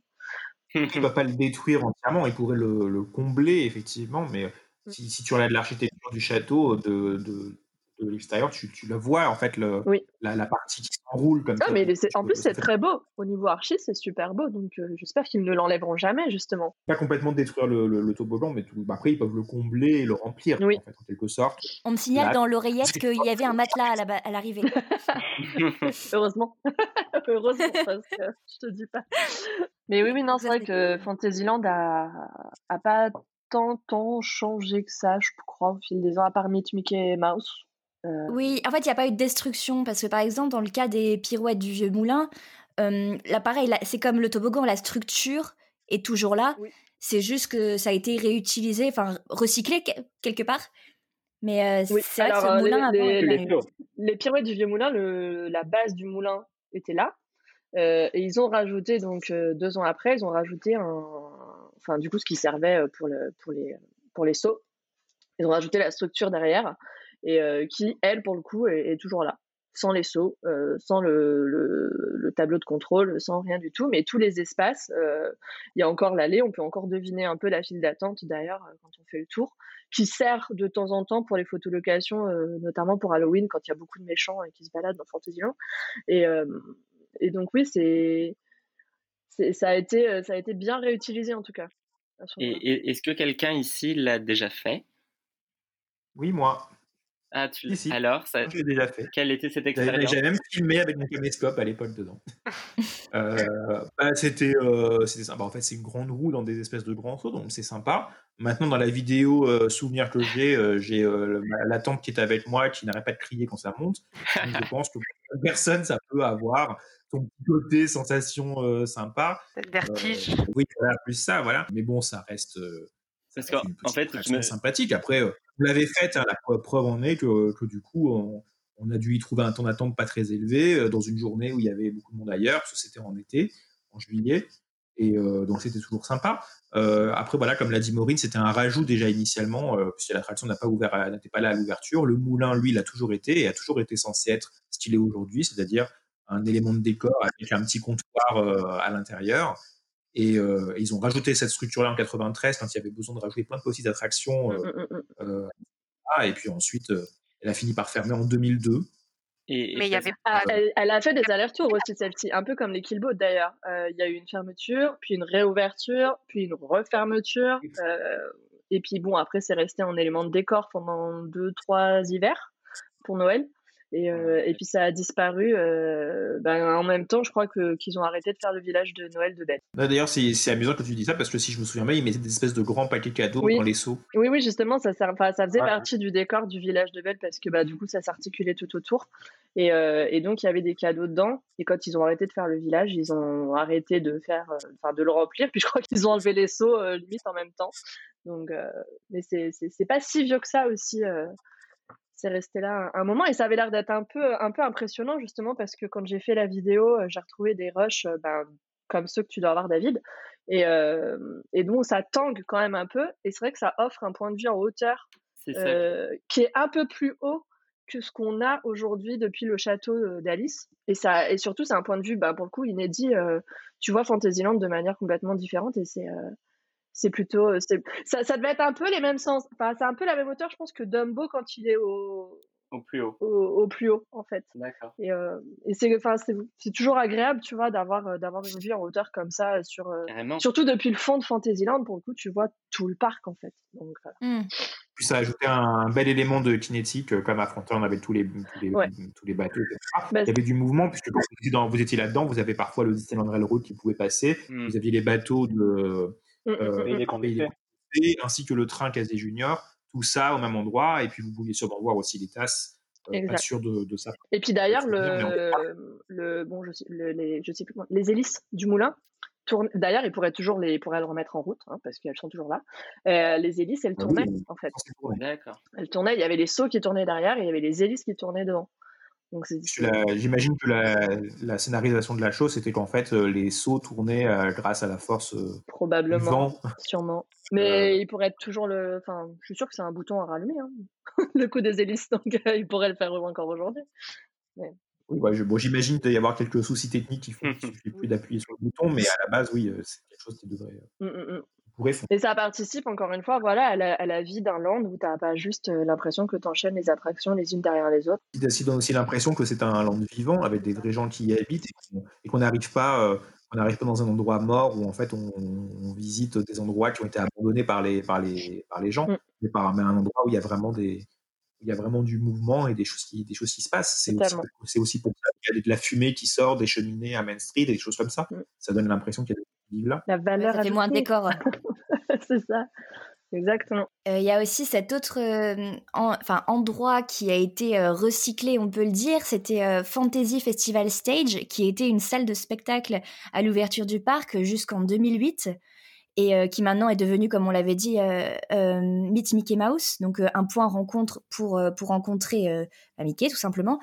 Et, et ça, ça c'est encore un exemple de, de réutilisation de l'endroit qui ne le détruit pas, mais du coup, il n'y a plus, il n'y a plus cette dimension salle de spectacle qu'on avait avant. Après, en termes de salle de spectacle, Disneyland Paris est quand même pas mal équipée maintenant. Elles sont d'ailleurs pas toujours toutes, toutes actives. Donc, donc en supprimer une, c'était. Après, ils ont supprimé avec, du coup, c'était un- les dernières années, c'était un petit spectacle avec Winnie l'ourson euh, et ses amis.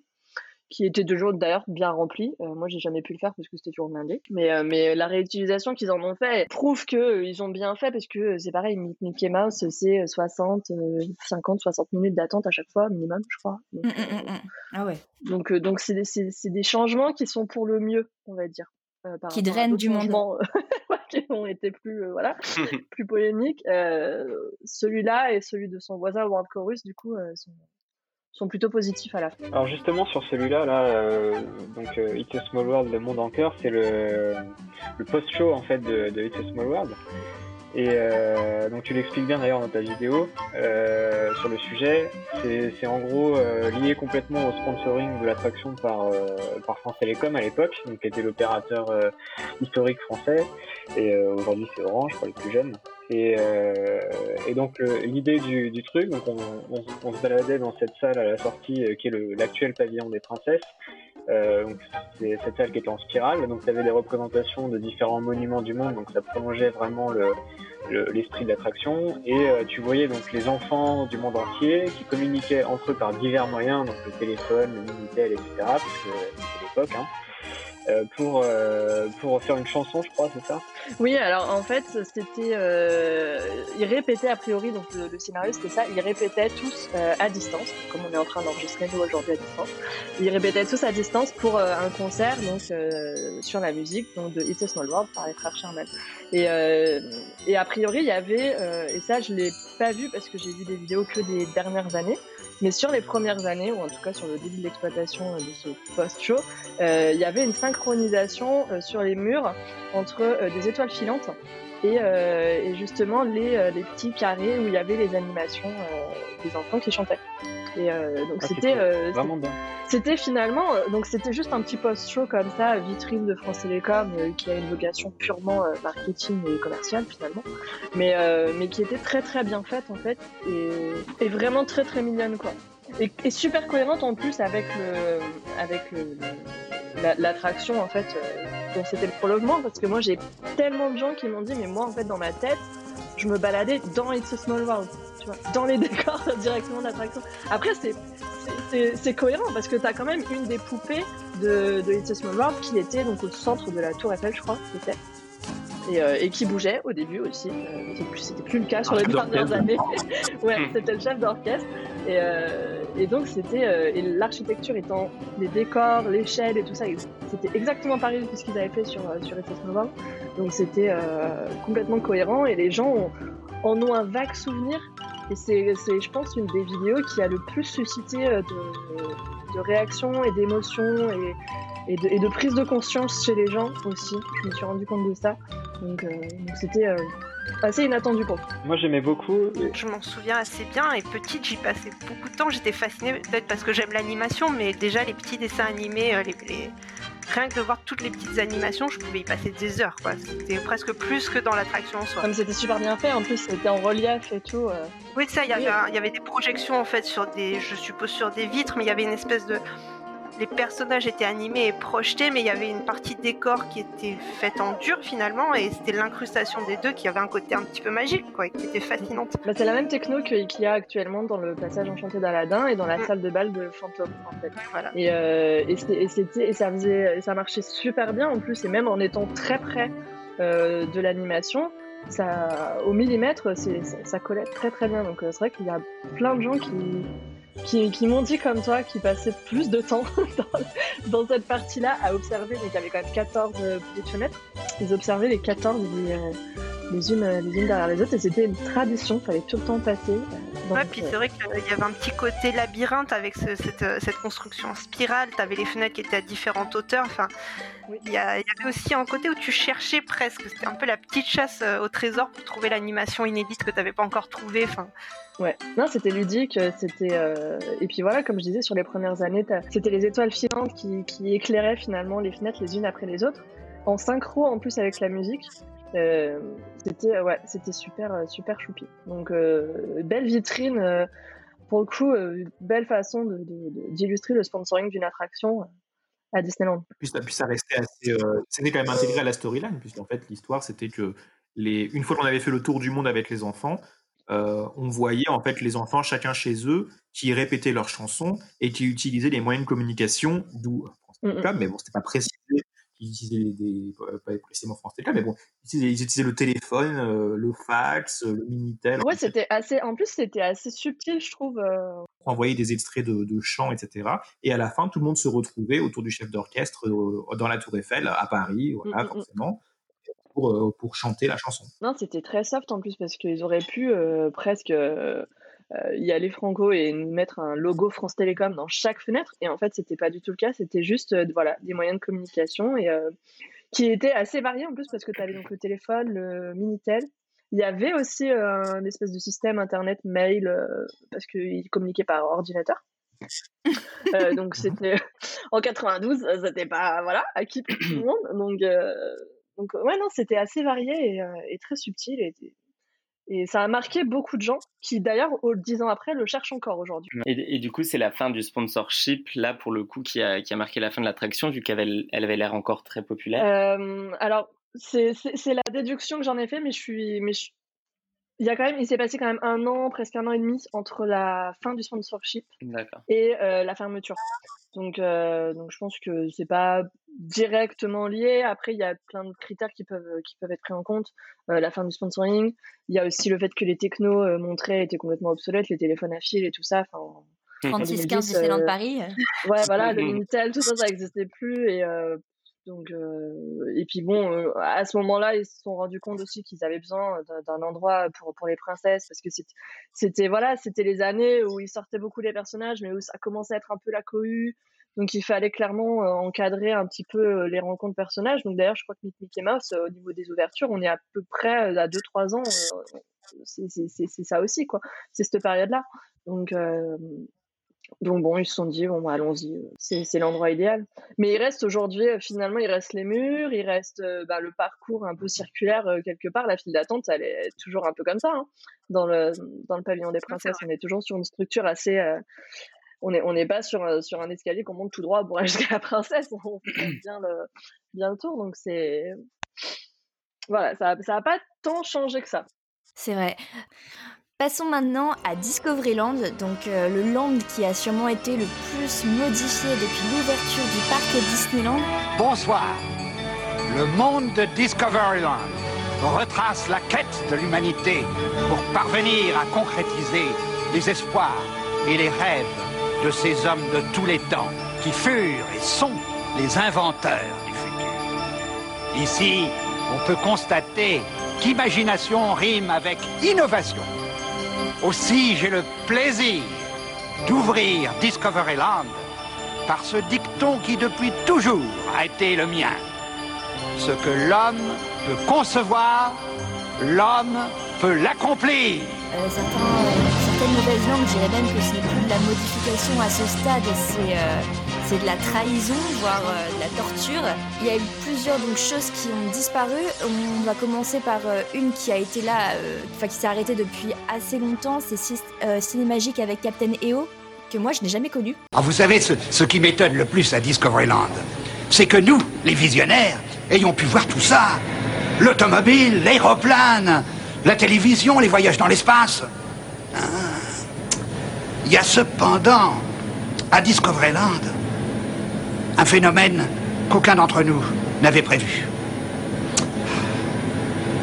Michael Jackson. Alors, moi, oui, je l'ai connu. Euh, ah, en tant que cinémagique? Enfin, pas le, non, pas le lieu cinémagique, mais le spectacle qu'il y avait dedans, du coup, euh, Captain EO. Parce que du coup, il est enfin, même la deuxième version, tu l'as pas fait? Non. Parce que du coup, pour, enfin, c'est un peu la disparition qui, qui donne de l'espoir à tout le monde vu Mm. qu'elle est revenue.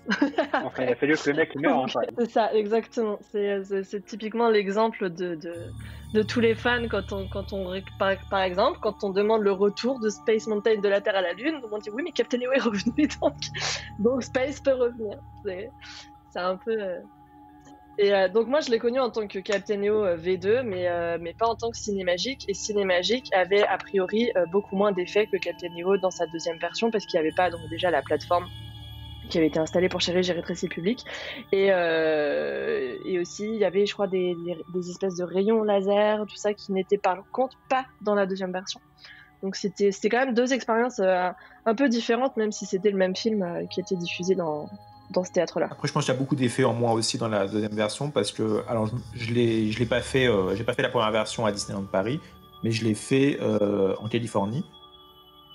Euh, un- je sais pas, vers, euh, vers 2010 ou par là, un petit peu avant peut-être. Euh, et je me souviens très bien, en 2008 je l'ai fait. Et du coup, je me souviens d'avoir été plein d'effets pratiques qui n'étaient pas, que je ne connaissais pas. Donc j'imagine qu'il devait être à Disneyland Paris, ces effets-là, euh, à l'ouverture de l'attraction Chérie, j'ai réussi le public. Du coup, voilà, il y a des effets comme ça qui ont, qui ont- qui ont aussi disparu, mais qui, dans le Captain Neo, n'ont jamais été Est-ce que quelqu'un a fait la version originale, par curiosité? Moi, je l'ai fait en. Alors, attends, la première fois que j'y suis allée, c'était en 92. Je l'ai pas fait à ce moment-là, j'ai dû la faire en 95. Je devais avoir 6-7 ans. Euh, je me souviens du pré-show Kodak aussi. Et euh, presque plus que, le- que, que le, que le spectacle en lui-même. Euh, non, mais après, je pense que c'était. J'en garde quand même un, souvenir assez fort parce que c'était la première fois que j'étais confrontée à la technologie 3D avec les lunettes, avec cette météorite qui t'arrive dessus et compagnie. Et, euh, bon, j'avais quand même que 6-7 ans et, la, fameuse reine euh, qui est accrochée à son, à son bras mécanique était assez impressionnante aussi. Donc non, ça m'avait quand même pas mal marqué. Euh, après, les détails... je- Quelle était l'histoire Ah, en fait de ce. L'histoire, c'était c'était donc Captain EO qui était joué par Michael Jackson, qui, si je me souviens bien, parce que c'est un peu flou encore, hein, donc si quelqu'un veut me corriger, n'hésitez pas, euh, qui finalement euh, parcourait la galaxie pour défendre la- les opprimés et se, se voyait investir d'une mission pour aller sur cette planète qui était était opprimée par cette fameuse reine. Ouais, ça. Et en gros, il venait pour lui, lui proposer un pacte. Et euh, alors attendez, comment ça se passait? Il venait non, il venait lui offrir un cadeau, alors que elle voulait les, soit les, re- les, les réduire en esclavage ou les tuer ou les manger, je ne sais plus. Et ce cadeau, c'était une chanson. Et grâce au pouvoir de la musique, de la danse euh, de Michael Jackson, cette méchante reine se, se transformait en, en une très euh, très belle princesse. Euh, les, les les sous-fifres monstrueux devenaient des danseurs très colorés. Enfin, c'était un peu, un peu flower power aussi, je trouve.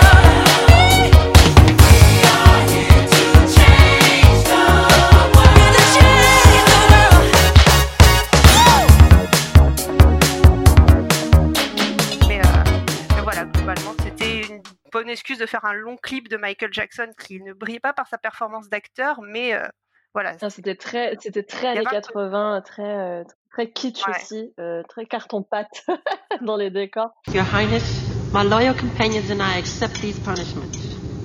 We do? Of course we do. He's our captain. Speak for yourself. We have come here uninvited and unannounced.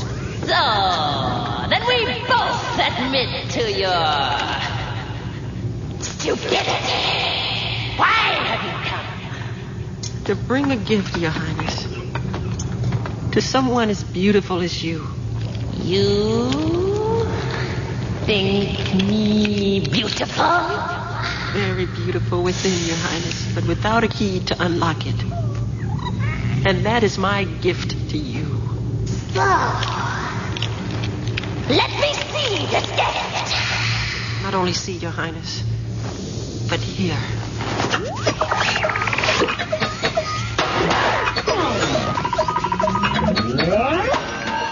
y avait un côté très Star Wars, parce que de toute façon, je crois que c'est. Euh, Lucas Effectivement, en fait, euh, c'est la toute première collaboration euh, entre Lucas et Disney, enfin entre, entre Lucas et les parcs Disney, euh, après l'arrivée de Michael Eisner euh, en tant que PDG de, de, de Walt Disney Company. Et, euh, et donc, il a, il a pris pour réaliser ce film Coppola, rien que ça quand même. C'est quand même pas mal. Et, et donc Improbable. C'est improbable. Donc, tu as l'association entre Michael Jackson, donc qui était la, la star, la superstar mondiale en plein cœur des années 80, euh, Francis Ford Coppola qui était un cinéaste incroyable, et euh, donc euh, en tant que producteur derrière, George Lucas euh, qui sortait tout juste de Star Wars. Et c'est pour ça que tu vois d'ailleurs euh, effectivement une certaine euh, euh, similitude entre euh, les personnages qu'il pouvait y avoir dans euh, dans Captain EO et euh, dans euh, Dans Star Wars. dans, euh, Et Star Wars. certains plans Et, aussi. Certains plans, notamment l'arrivée du vaisseau. euh, Mm. euh, Tout et à fait, ouais. puis, Mm, Les designs des vaisseaux. aussi, Exactement, ouais. Mais, euh, et pour la petite histoire, je crois qu'ils voulaient Spielberg à la base. Et, euh, mais, mais ils ont eu que Coppola. Après, Coppola et Lucas, ils sont potes, bon Spielberg aussi, hein, mais ils sont potes depuis toujours, puisque Lucas s'était associé euh, à Coppola pour faire pour faire une boîte avec laquelle il a produit son premier film THX 1138. Donc c'est pas non plus Ah non, un non, choix euh, complètement, de pas, euh, de toute façon, enfin, l'un comme l'autre. euh, je crois que le premier. Alors, je me demande si c'était pas Michael Jackson qui voulait Spielberg dans... sur, sur, le, sur, sur la base, parce que euh, c'est aussi un gros appel du pied de Michael Jackson à Disney qui a toujours voulu travailler avec eux.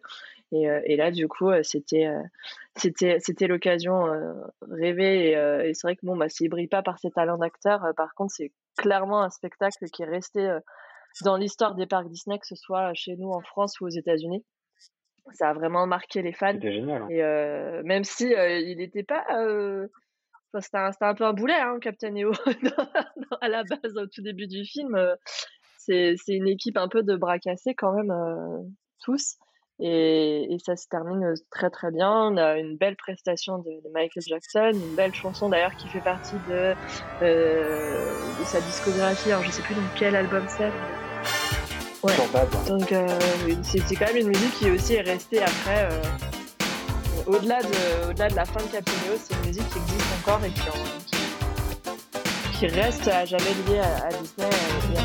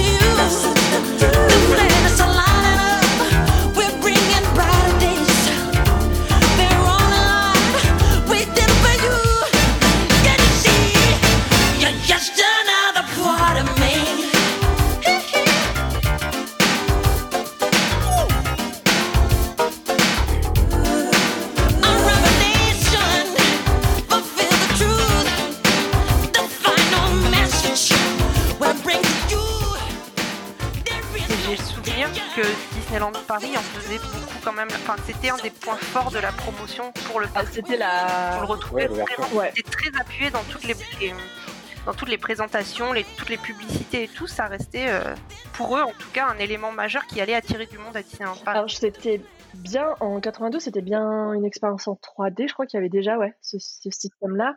Oui, Ouais, ouais, moi ouais, ça a été en 3D dès le début. Ça a été fait pour la 3D. Et bah justement, donc en 92, c'était euh, c'était le truc un peu inédit euh, en France, en Europe, et, euh, et c'était un atout, un argument euh, majeur euh, pour pour Disneyland Paris, pour, pour pour parler un peu du côté technologie et, euh, et gros effets spéciaux et tout ça en- dans les années 90, c'était très novateur, ce qui est devenu très vite euh, bo- boring après.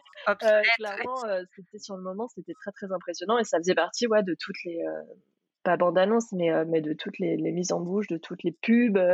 les mises- Et puis et puis il y a forcément Michael Jackson, donc Voilà. En face, tu avais, le Futuroscope qui, qui jouait énormément là-dessus, qui, qui était beaucoup euh, sur la 3D et compagnie.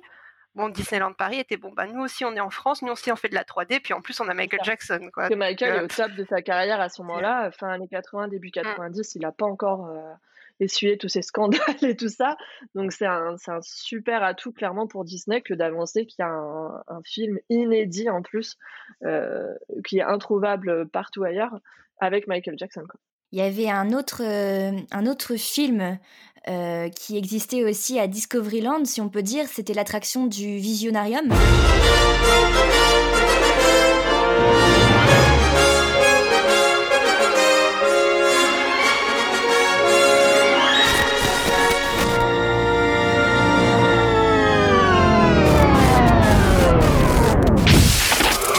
Oh non, ça va pas recommencer Ah Bah comme ça c'est mieux Mesdames et messieurs, je suis votre hôte, Timekeeper Dans quelques minutes, vous allez me rejoindre dans la pièce d'expérimentation pour assister au déroulement de ma dernière et fantastique invention. Ah là là. C'était, enfin, qu'on peut dire, c'était une sorte de, de cinéma finalement comme, euh, C'était un attraction. cinéma en 360 en fait. C'était euh, c'était la première fois en France, je crois. Et c'est quelque chose qui existait déjà à Epcot, du coup.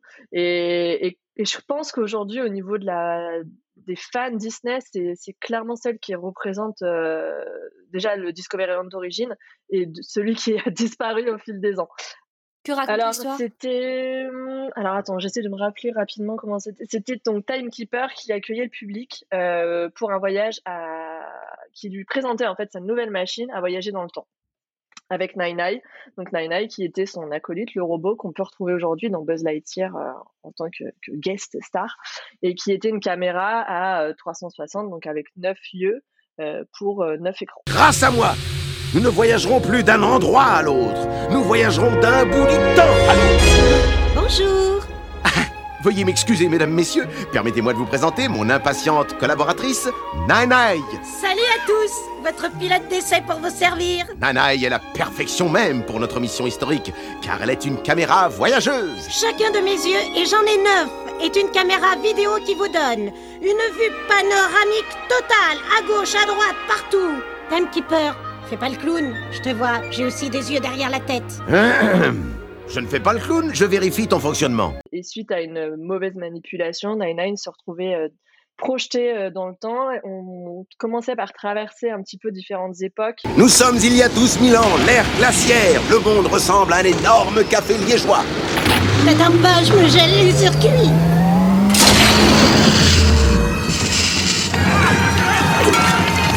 L'Allemagne C'est sûr Absolument, c'est l'Allemagne.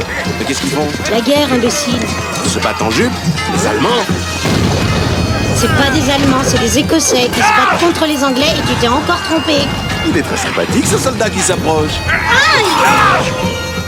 Très très sympathique. Oh, regarde La Renaissance, l'Italie Vite, Nanaï, la jeune femme là-bas, c'est la Joconde Elle est pas mal, mais c'est pas encore un chef-d'œuvre. Mais Tu- Oh, attention Tu repères les pédales. Oh, excusez-moi, c'est- l'émotion. Non, bien, bien, non. Oh, mais c'est joli ça. Ça ferait très bien sur ma cheminée. Nanaï, non, ne touche pas. Vraiment insortable. Regarde, une Cécile, je l'inspire. Oh, seulement je pouvais sourire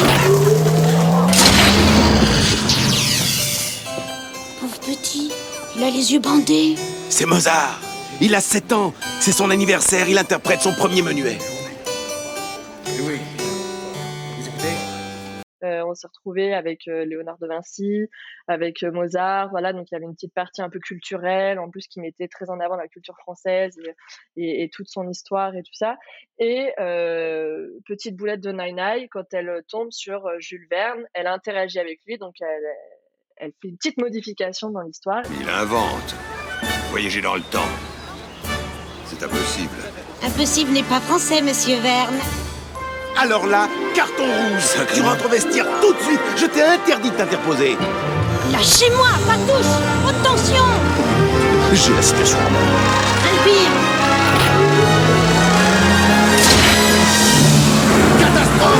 Grosse bavure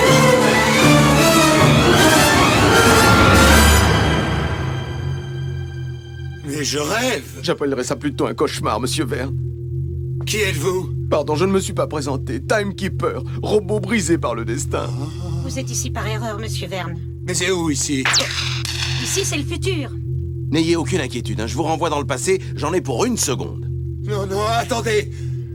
Toute ma vie, j'ai rêvé du futur.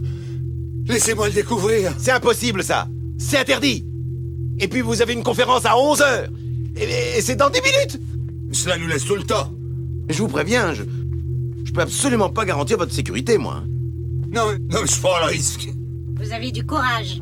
Avec un pilote pareil, qui sait où vous allez atterrir Alors toi, tu la merveilleuse, hein Je te transforme en cocotte minute, comme ça Monsieur Verne, qu'est-ce que vous avez envie de voir Tout 10 minutes pour faire le tour du monde En 10 minutes Ben, Vous avez mis 80 jours, vous Enfin, on va essayer. En route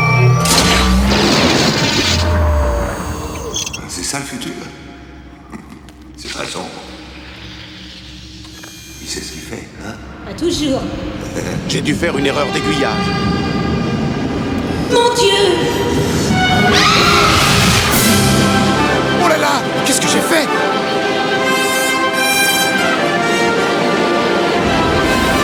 Timekeeper Il a l'air content, non? Ouais, mais c'est interdit. Le train en France, ça se fera à l'intérieur. Et donc s'ensuit tout un tas de péripéties entre, entre euh, Timekeeper, Nine et Jules Verne qui, qui traversent les époques et les technologies. Et, c'était, euh, c'était assez sympa parce qu'en plus c'était une expérience en, en 360. Donc partout où les spectateurs regardaient, ils étaient, euh, ils étaient dans, dans, le- dans l'expérience. Et puis il y en a quelques-uns qui m'ont dit qu'ils avaient carrément chopé le tournis. euh, c'était impressionnant ou qui se retrouvaient presque à tomber euh, dans, dans la salle parce que c'était euh, Oui, selon les mouvements de caméra, t'avais vraiment l'impression de tanguer et tout. Moi, perso, j'adorais ça euh, gamine, mais euh, ouais, ça pouvait donner le tournis Ouais, facile. Et, et donc, ouais, c'est Timekeeper. En plus, c'était peut-être l'audio animatronics le plus évolué de l'époque euh, chez Disney. Donc, il était super fluide et tout ça. Donc, euh, c'était très impressionnant. Et euh, puis, bon, forcément, au cinéma en 360, on est encore au-delà de, la 3D. C'est encore différent et c'est. Et, et c'est magique. Et pour le coup, là, quand, quand tu parles de futur, de, de visionnaire, et en, plus, ça parlait de Jules Verne, ça, ça allait dans le sens de la culture française. Enfin, il y avait, ils avaient tout, tout fait pour, pour plaire au public. Bah, c'était vraiment une vitrine de la technologie française pour le coup, puisque euh, déjà c'était euh, ça remplissait l'obligation qu'il y avait pour Disney de, de faire euh, honneur à la culture française et européenne dans le cadre de la convention qui avait été signée avec l'État en 87. Et euh, et en fait dans le film tu voyais euh, bon tu voyais des trésors nationaux vivants comme euh, Depardieu, euh, Piccoli, etc. Et tu voyais aussi euh, le Concorde, le TGV, sachant que le TGV c'était vraiment le truc euh, dont on était fier à ce Ah, puis moment-là. c'était assez récent encore en 92, hein, le, le TGV. Bah ouais, ouais, ça doit être années 80, je pense que ça s'est vraiment développé. Euh, et t'avais ce, t'avais ce sponsoring par Renault. Et euh, tu pouvais voir quand tu attendais avant d'entrer euh, pour voir le film, tu avais cette fameuse voiture volante euh, qui, que, que tu retrouves dans le film, qui s'appelait la Renault Stella euh, avec un nombre derrière, je sais plus le nom de l'année. Mais euh, elle était magnifique cette voiture, mais moi je, je, je voyais ça, je, je rêvais vraiment quoi euh, quand j'étais gamin. Mais elle était splendide, franchement ça, ça vaut le coup de la regarder encore euh, sur internet. euh, le- Alors, elle est toujours exposée dans certains salons de l'auto, euh, la Reina Stella. Ouais. Exactement. Puis on la voyait pas mal dans les publicités à la télé aussi, parce que je crois qu'il y avait un partenariat avec euh, BNP peut-être. Et, euh, et puis à l'époque de l'ouverture de Disneyland Paris, euh, il y avait des partenariats à tire-larigot dans les publicités, et on voyait très souvent cette voiture euh, à la télé aussi. Enfin moi j'en ai gardé un souvenir très fort petite. Alors, la Reina. Stella, c'est Renault. Donc, euh, et Renault, à l'époque, avait sorti euh, la Renault Espace Euro Disney, je crois que c'était un truc comme ça. Et, euh, et du coup, et donc la Reina Stella, elle servait pour tous les spots télé, je pense, de la, de- du, du Renault Espace Disney. Et, et elle était, ouais, elle- alors elle, elle était pas, elle était pas dans le pré-show, par contre, elle était à la sortie de l'attraction. Donc les gens pouvaient poser avec, euh, comme aujourd'hui, tu peux poser avec le Faucon Millennium en Californie. Bon, bah là, c'était avec la Reina Stella. Et euh, par contre, le pré-show était, euh, était vachement sympa. T'avais plein de maquettes de, de, de- d'appareils de, qui avaient été inventés justement par, par des visionnaires. Aristote et Lavoisier, Kepler, Volta et puis Galilée, Faraday, les frères Lumière et les Montgolfiers, Archimède avec Platon, Newton, Darwin avec Champollion, Jules Verne, Alexandre Bell, Mozart, Vinci sont avec Eiffel, et Gutenberg avec Ampère, Oppenheimer avec Pasteur, Marie Curie avec Gandhi, au Panthéon ils sont tous réunis. Il y avait l'avion de, Vinci, il y avait le TGV aussi, enfin il y avait plein de choses. Ce, ce, pré- ce pré-show, il était euh, assez sombre euh, quand même, des images qu'on peut voir aujourd'hui, mais euh, mais il y avait plein plein plein de maquettes. C'était un mini musée en fait, incroyable. Oui, et puis c'était parfaitement finalement cohérent comme attraction dans, dans Discoveryland qui, à la base, était quand même prévu pour rendre hommage à l'univers de Jules Verne avec de la Terre à la Lune, euh, 20 milieux sous les mers. Et euh, c'est vrai que maintenant, quand on pense que ça a été remplacé par euh, Buzz Lightyear euh, Laser Blast, même si c'est une attraction que j'aime beaucoup, hein, mais, mais, mais ça n'a rien à voir. Ça fait mal au cœur. Pour moi, c'était vraiment la colonne vertébrale de Discoveryland, en fait, qui donnait la raison d'être de, justement de cette unité Jules Verne et toutes ces histoires. Enfin, pour moi, ça partait de là. Donc, c'est vrai qu'en enlevant le visionarium, c'est comme si tu enlevais le point d'orgue de Discoveryland et que tout le reste se cassait un petit peu la figure, quoi. Bah, D'ailleurs, c'est ce qui s'est passé. Euh, oui, Le complètement. futur a prouvé que c'est exactement ce qui Et pourquoi l'avoir enlevé du coup? Alors, il y a plusieurs, euh, il y a plusieurs euh, rumeurs par rapport à ça. Il n'y a pas vraiment d'explication. En plus, à l'époque, c'était en 2004. Donc, euh, la communication était euh, moins transparente euh, qu'aujourd'hui euh, là-dessus. Puis, il faisait rien pour les fermetures. Ça a été fermé. C'était très discret, euh, finalement. Et, euh, et donc, il y a plein de choses qui ont été évoquées. Il y a eu la fin du sponsoring, forcément. Euh, qui, qui, qui disait que l'entretien de l'attraction était plus pris en charge par Renault. Euh, Il y a eu aussi le fait que l'attraction était un peu devenue obsolète en termes de, qualité d'image et, et puis de tout ce qui était montré dedans, parce que ben, du coup en 2004 le TGV c'est bon, c'était acquis. Euh, c'était, on était sur, sur l'ère où, euh, au cinéma tout était numérique, tout était en, en, en trois dimensions. Enfin, donc là, on n'était plus dedans. Euh, donc il y a plein de choses comme ça qui étaient, euh, qui étaient dépassées. Et, euh, et puis il y a la rumeur aussi euh, qui, qui se concrétise un peu avec la fermeture aussi de Space Mountain sur la fin euh, de, de la possibilité d'exploiter les droits de Jules Verne par Mais c'est libre de droit, non? A priori, euh, tu peux seulement lire les livres gratuitement, mais, mais les exploiter, c'est encore différent. T'as les Ah. héritiers de Jules Verne, je crois qu'ils sont quand même encore pas mal euh, protecteurs du patrimoine. Donc, euh, Donc ça, c'était... euh, s'ils n'étaient pas d'accord, Bah, c'est pas qu'ils n'étaient pas d'accord, mais a priori, ils ont demandé une, somme, euh, on ne sait pas laquelle, mais, euh, mais, mais que Disney n'était pas forcément prêt à payer. euh, surtout qu'en 2004, euh, voilà, les studios venaient d'être livrés, euh, c'était là, c'était un peu la, la, la catastrophe économique. Donc, euh, donc, euh, donc voilà. Enfin, ah non, non, je, c'est, voilà, je dis que c'est, je précise, c'est vraiment une rumeur. ça- voilà. Sincèrement, c'est peut-être vrai, mais je suis pas sûr hein, de, de, de tout. C'est, ça fait partie des trucs qui ont été évoqués. Mais il y a, voilà, jamais rien vu il y a tellement de choses qui peuvent l'expliquer que. Pour moi, ça c'est comme l'histoire soi-disant que Disney n'a plus le droit d'utiliser Aerosmith dans Roller Coaster ou n'a plus le droit d'utiliser la, quatrième dimension dans la Tour de la Terreur, alors que pff, non, enfin, je veux dire, c'est c'est pas des trucs euh, avérés quoi ça. Et puis surtout sachant que ces attractions existent toujours dans d'autres versions avec toujours ces, ces licences là, donc il n'y a vraiment pas de raison. Euh, si la Tour de la Terreur euh, devait changer, a changé son thème en Californie sur Eternal Galaxy, c'est juste parce que c'était une volonté dans ce sens-là, ça n'a pas été pour, pour une perte de droit. C'est vrai que moi, je fais partie de, de- malheureusement des visiteurs qui n'ont jamais connu le visionarium et euh, peu à peu, mes visites sur le parc, en parlant avec les fans, j'ai bien compris que c'était quelque chose de très impressionnant. Et c'est vrai que je m'étais un peu renseigné et aussi pas mal avec la, la vidéo de Maureen je- que j'ai revue avec plaisir. Et c'est vrai que c'est à ce moment-là que je me suis rendu compte quand même que dans ce juste land, euh, tu avais quand même, en effet, comme avait euh, rappelé Fabien, des, des grandes pointures du cinéma français d'un côté. Euh, en face, tu avais aussi Michael Jackson.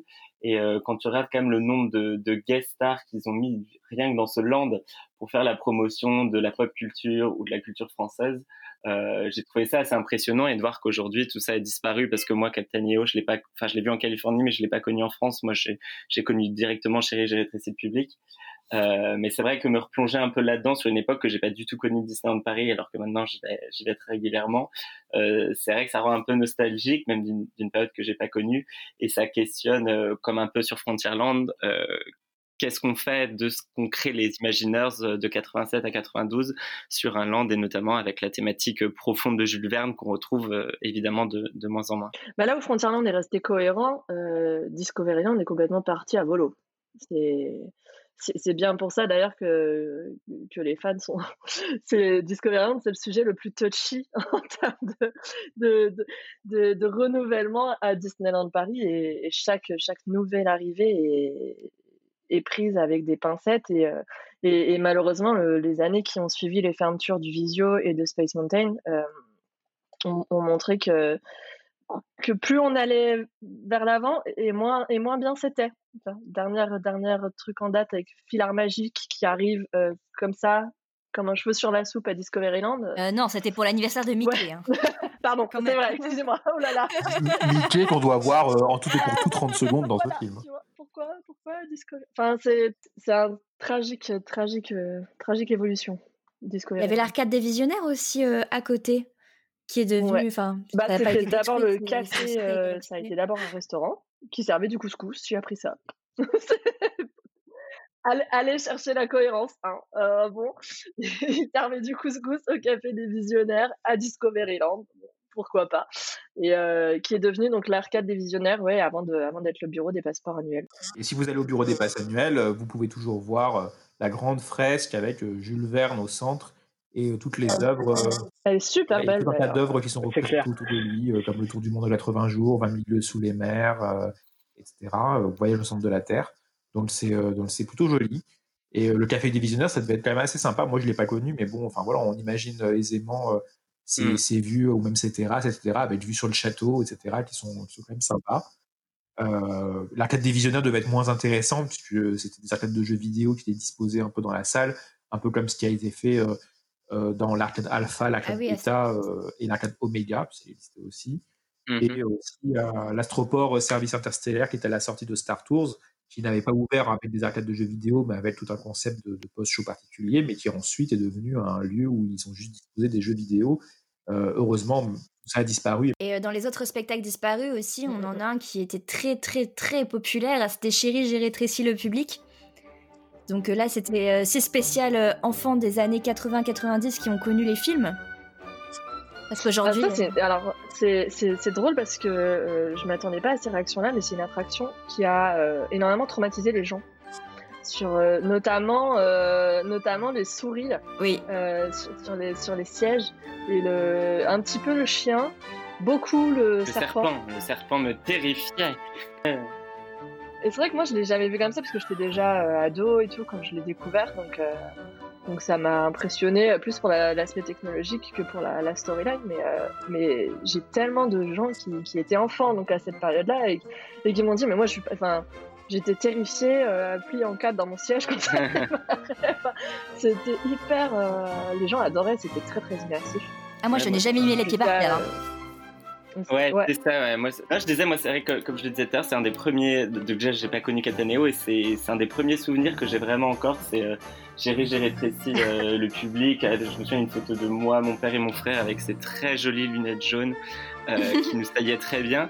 Et je me souviens, c'est une des attractions que j'adorais faire parce qu'en effet, euh, les souris, moi justement, je posais les pieds par terre un peu fébrilement en attendant que ça arrive pour que ce passage passe. Euh, je me souviens très bien du serpent et, euh, et c'est vrai que j'avais vu le film, mais pour autant, j'en étais pas forcément très fan. Et c'est là que tu vois la puissance quand même de Disneyland Paris, que même avec une licence dont t'es pas forcément très fan, c'est comme une attraction que j'adorais faire parce que parce qu'elle m'impressionnait vraiment techniquement à l'époque. J'étais vraiment dedans.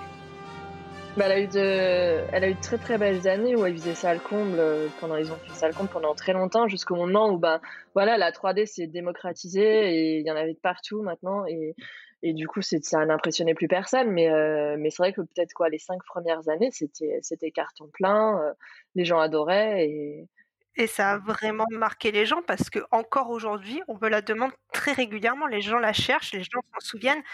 Ah, mais c'est hallucinant. Enfin, depuis 12 ans que je travaille au parc.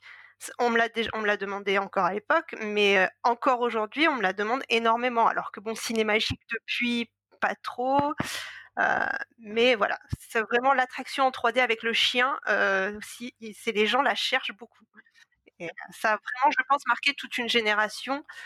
Et ça reste un temps fort encore, même si effectivement depuis la 3D s'est démocratisée au cinéma, comme vous disiez l'attraction en elle-même, je sais pas, a marqué les gens. Bah, narrativement, c'était assez bien foutu quand même. Hein. Franchement, il y avait une cohérence du début à la fin. Tu venais assister à, à cette conférence pour euh, remettre le prix de l'inventeur de l'année. Tu avais tout le truc qui était, euh, qui était euh, monté autour de ça. Le pré-show était assez sympa, même s'il y avait la proposition. Ouais, mais le pré-show, lui aussi, a beaucoup marqué les esprits. En fait. You see your true colors shining through those brilliant true colors glowing brightly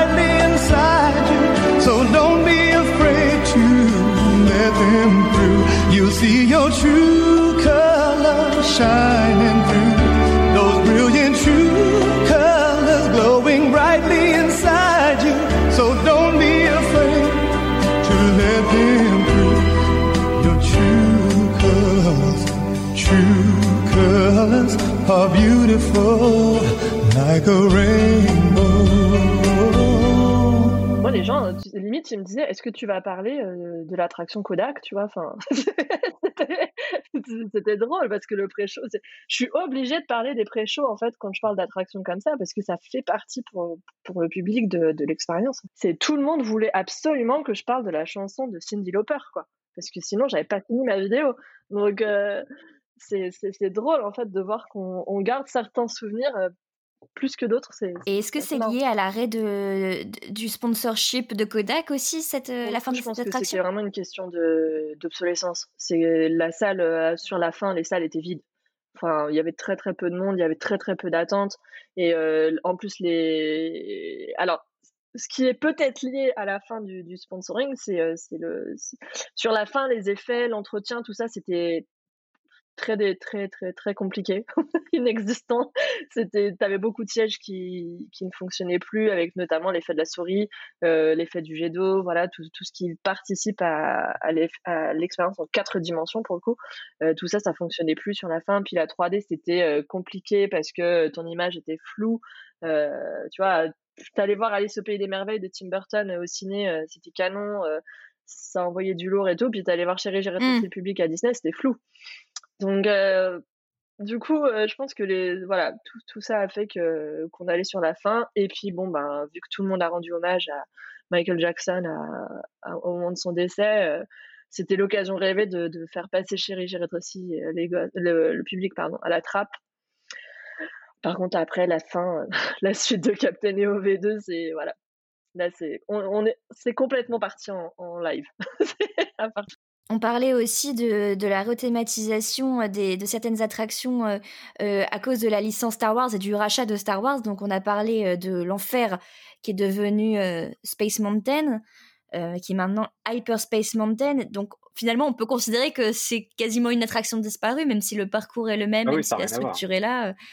on peut dire qu'on a, on a perdu quelque chose Ah, aussi avec cette attraction. Mais par contre, Star Tour, en l'occurrence, même si c'est aussi une attraction disparue, la première version, Bienvenue à bord. Ici Rex, votre capitaine. Je sais que pour la plupart d'entre vous, c'est le premier vol. Et pour moi aussi. Tout semble normal pour notre voyage à destination d'Andorre. Je vais donc ouvrir la porte du cockpit. Rex nous manque à tous, je pense qu'on... Voilà, il n'y a pas de problème là-dessus. Star Wars, euh, en tant que fan de Star Wars, moi je, suis euh, constamment sur un sentiment paradoxal.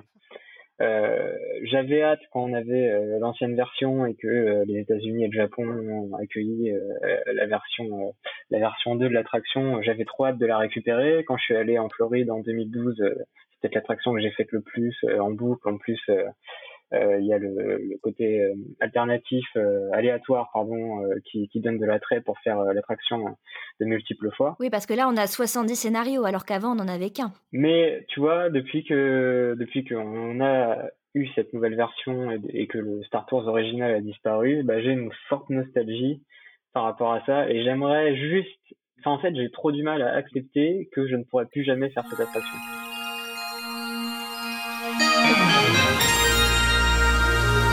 Star Tours vous propose maintenant des départs quotidiens vers l'exotique lune forestière d'Andorre.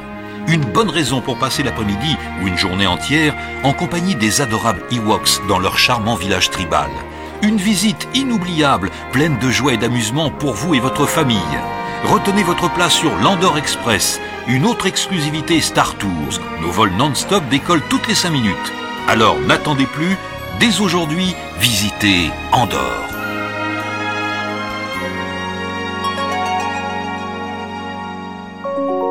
Vol 55 à destination d'Andorre, embarquement immédiat. Les passagers munis de carte d'embarquement peuvent maintenant se présenter porte numéro 3. Merci. J'aimerais bien juste qu'il y ait, tu vois, euh, un seul euh, Star Speeder qui puisse euh, me remettre Rex à la place de C3PO et qui puisse me remettre le film de l'époque, même même en version pourrie comme on l'avait à la fin avec la bobine sale. Mais euh, franchement, euh, juste une fois, j'aimerais trop la refaire, quoi. C'est- bien quand même parce que en fait, la nouvelle version, elle, elle est géniale parce que le truc aléatoire, c'est super, mais on a perdu en, co- en cohérence scénaristique en fait.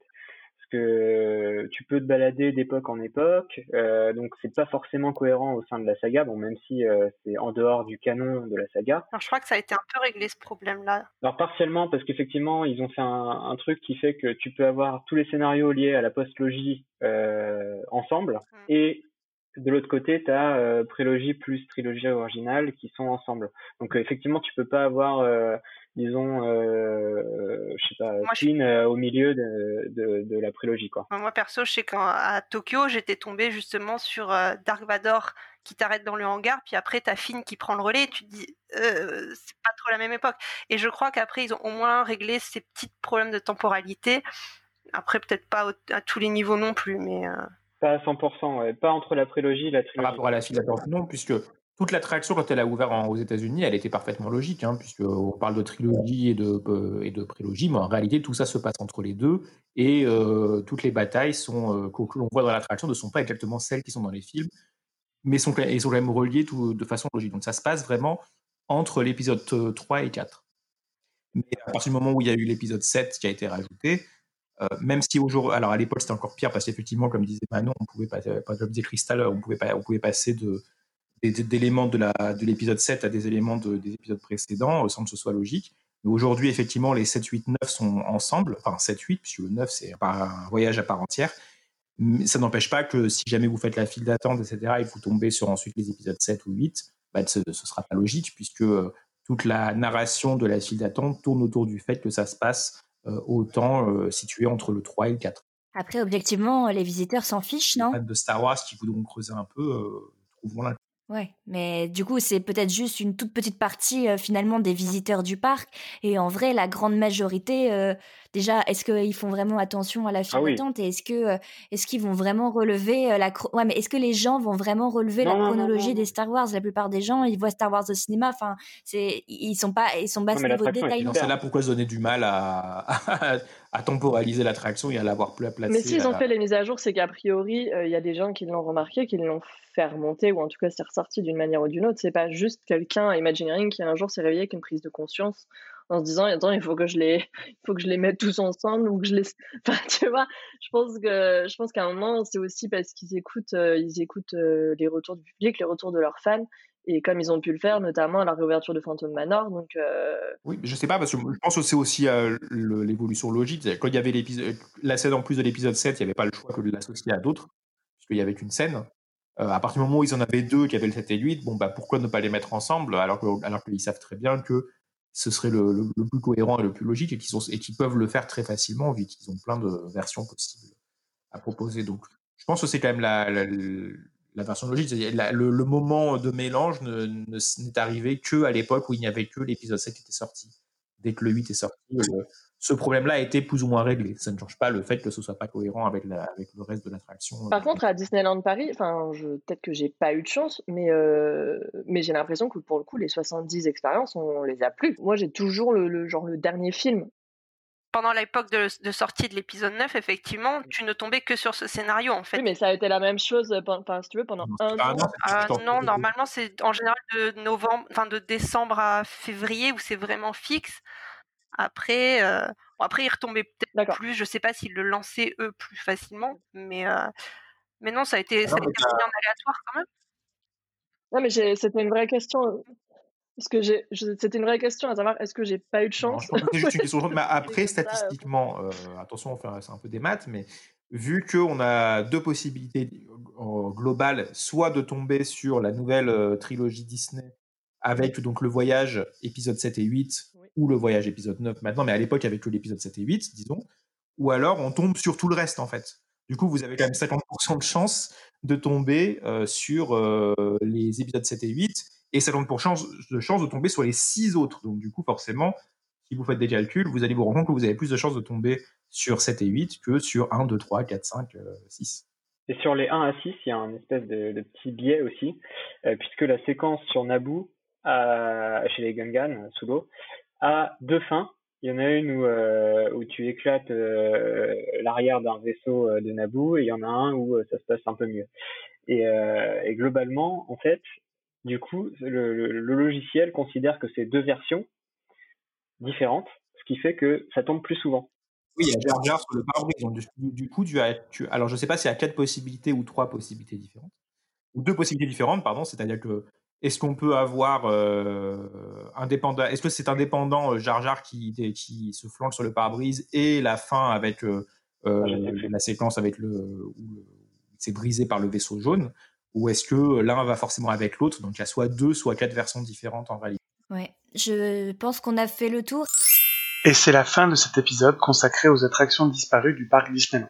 Retrouvez la suite de ce podcast dans notre prochain épisode.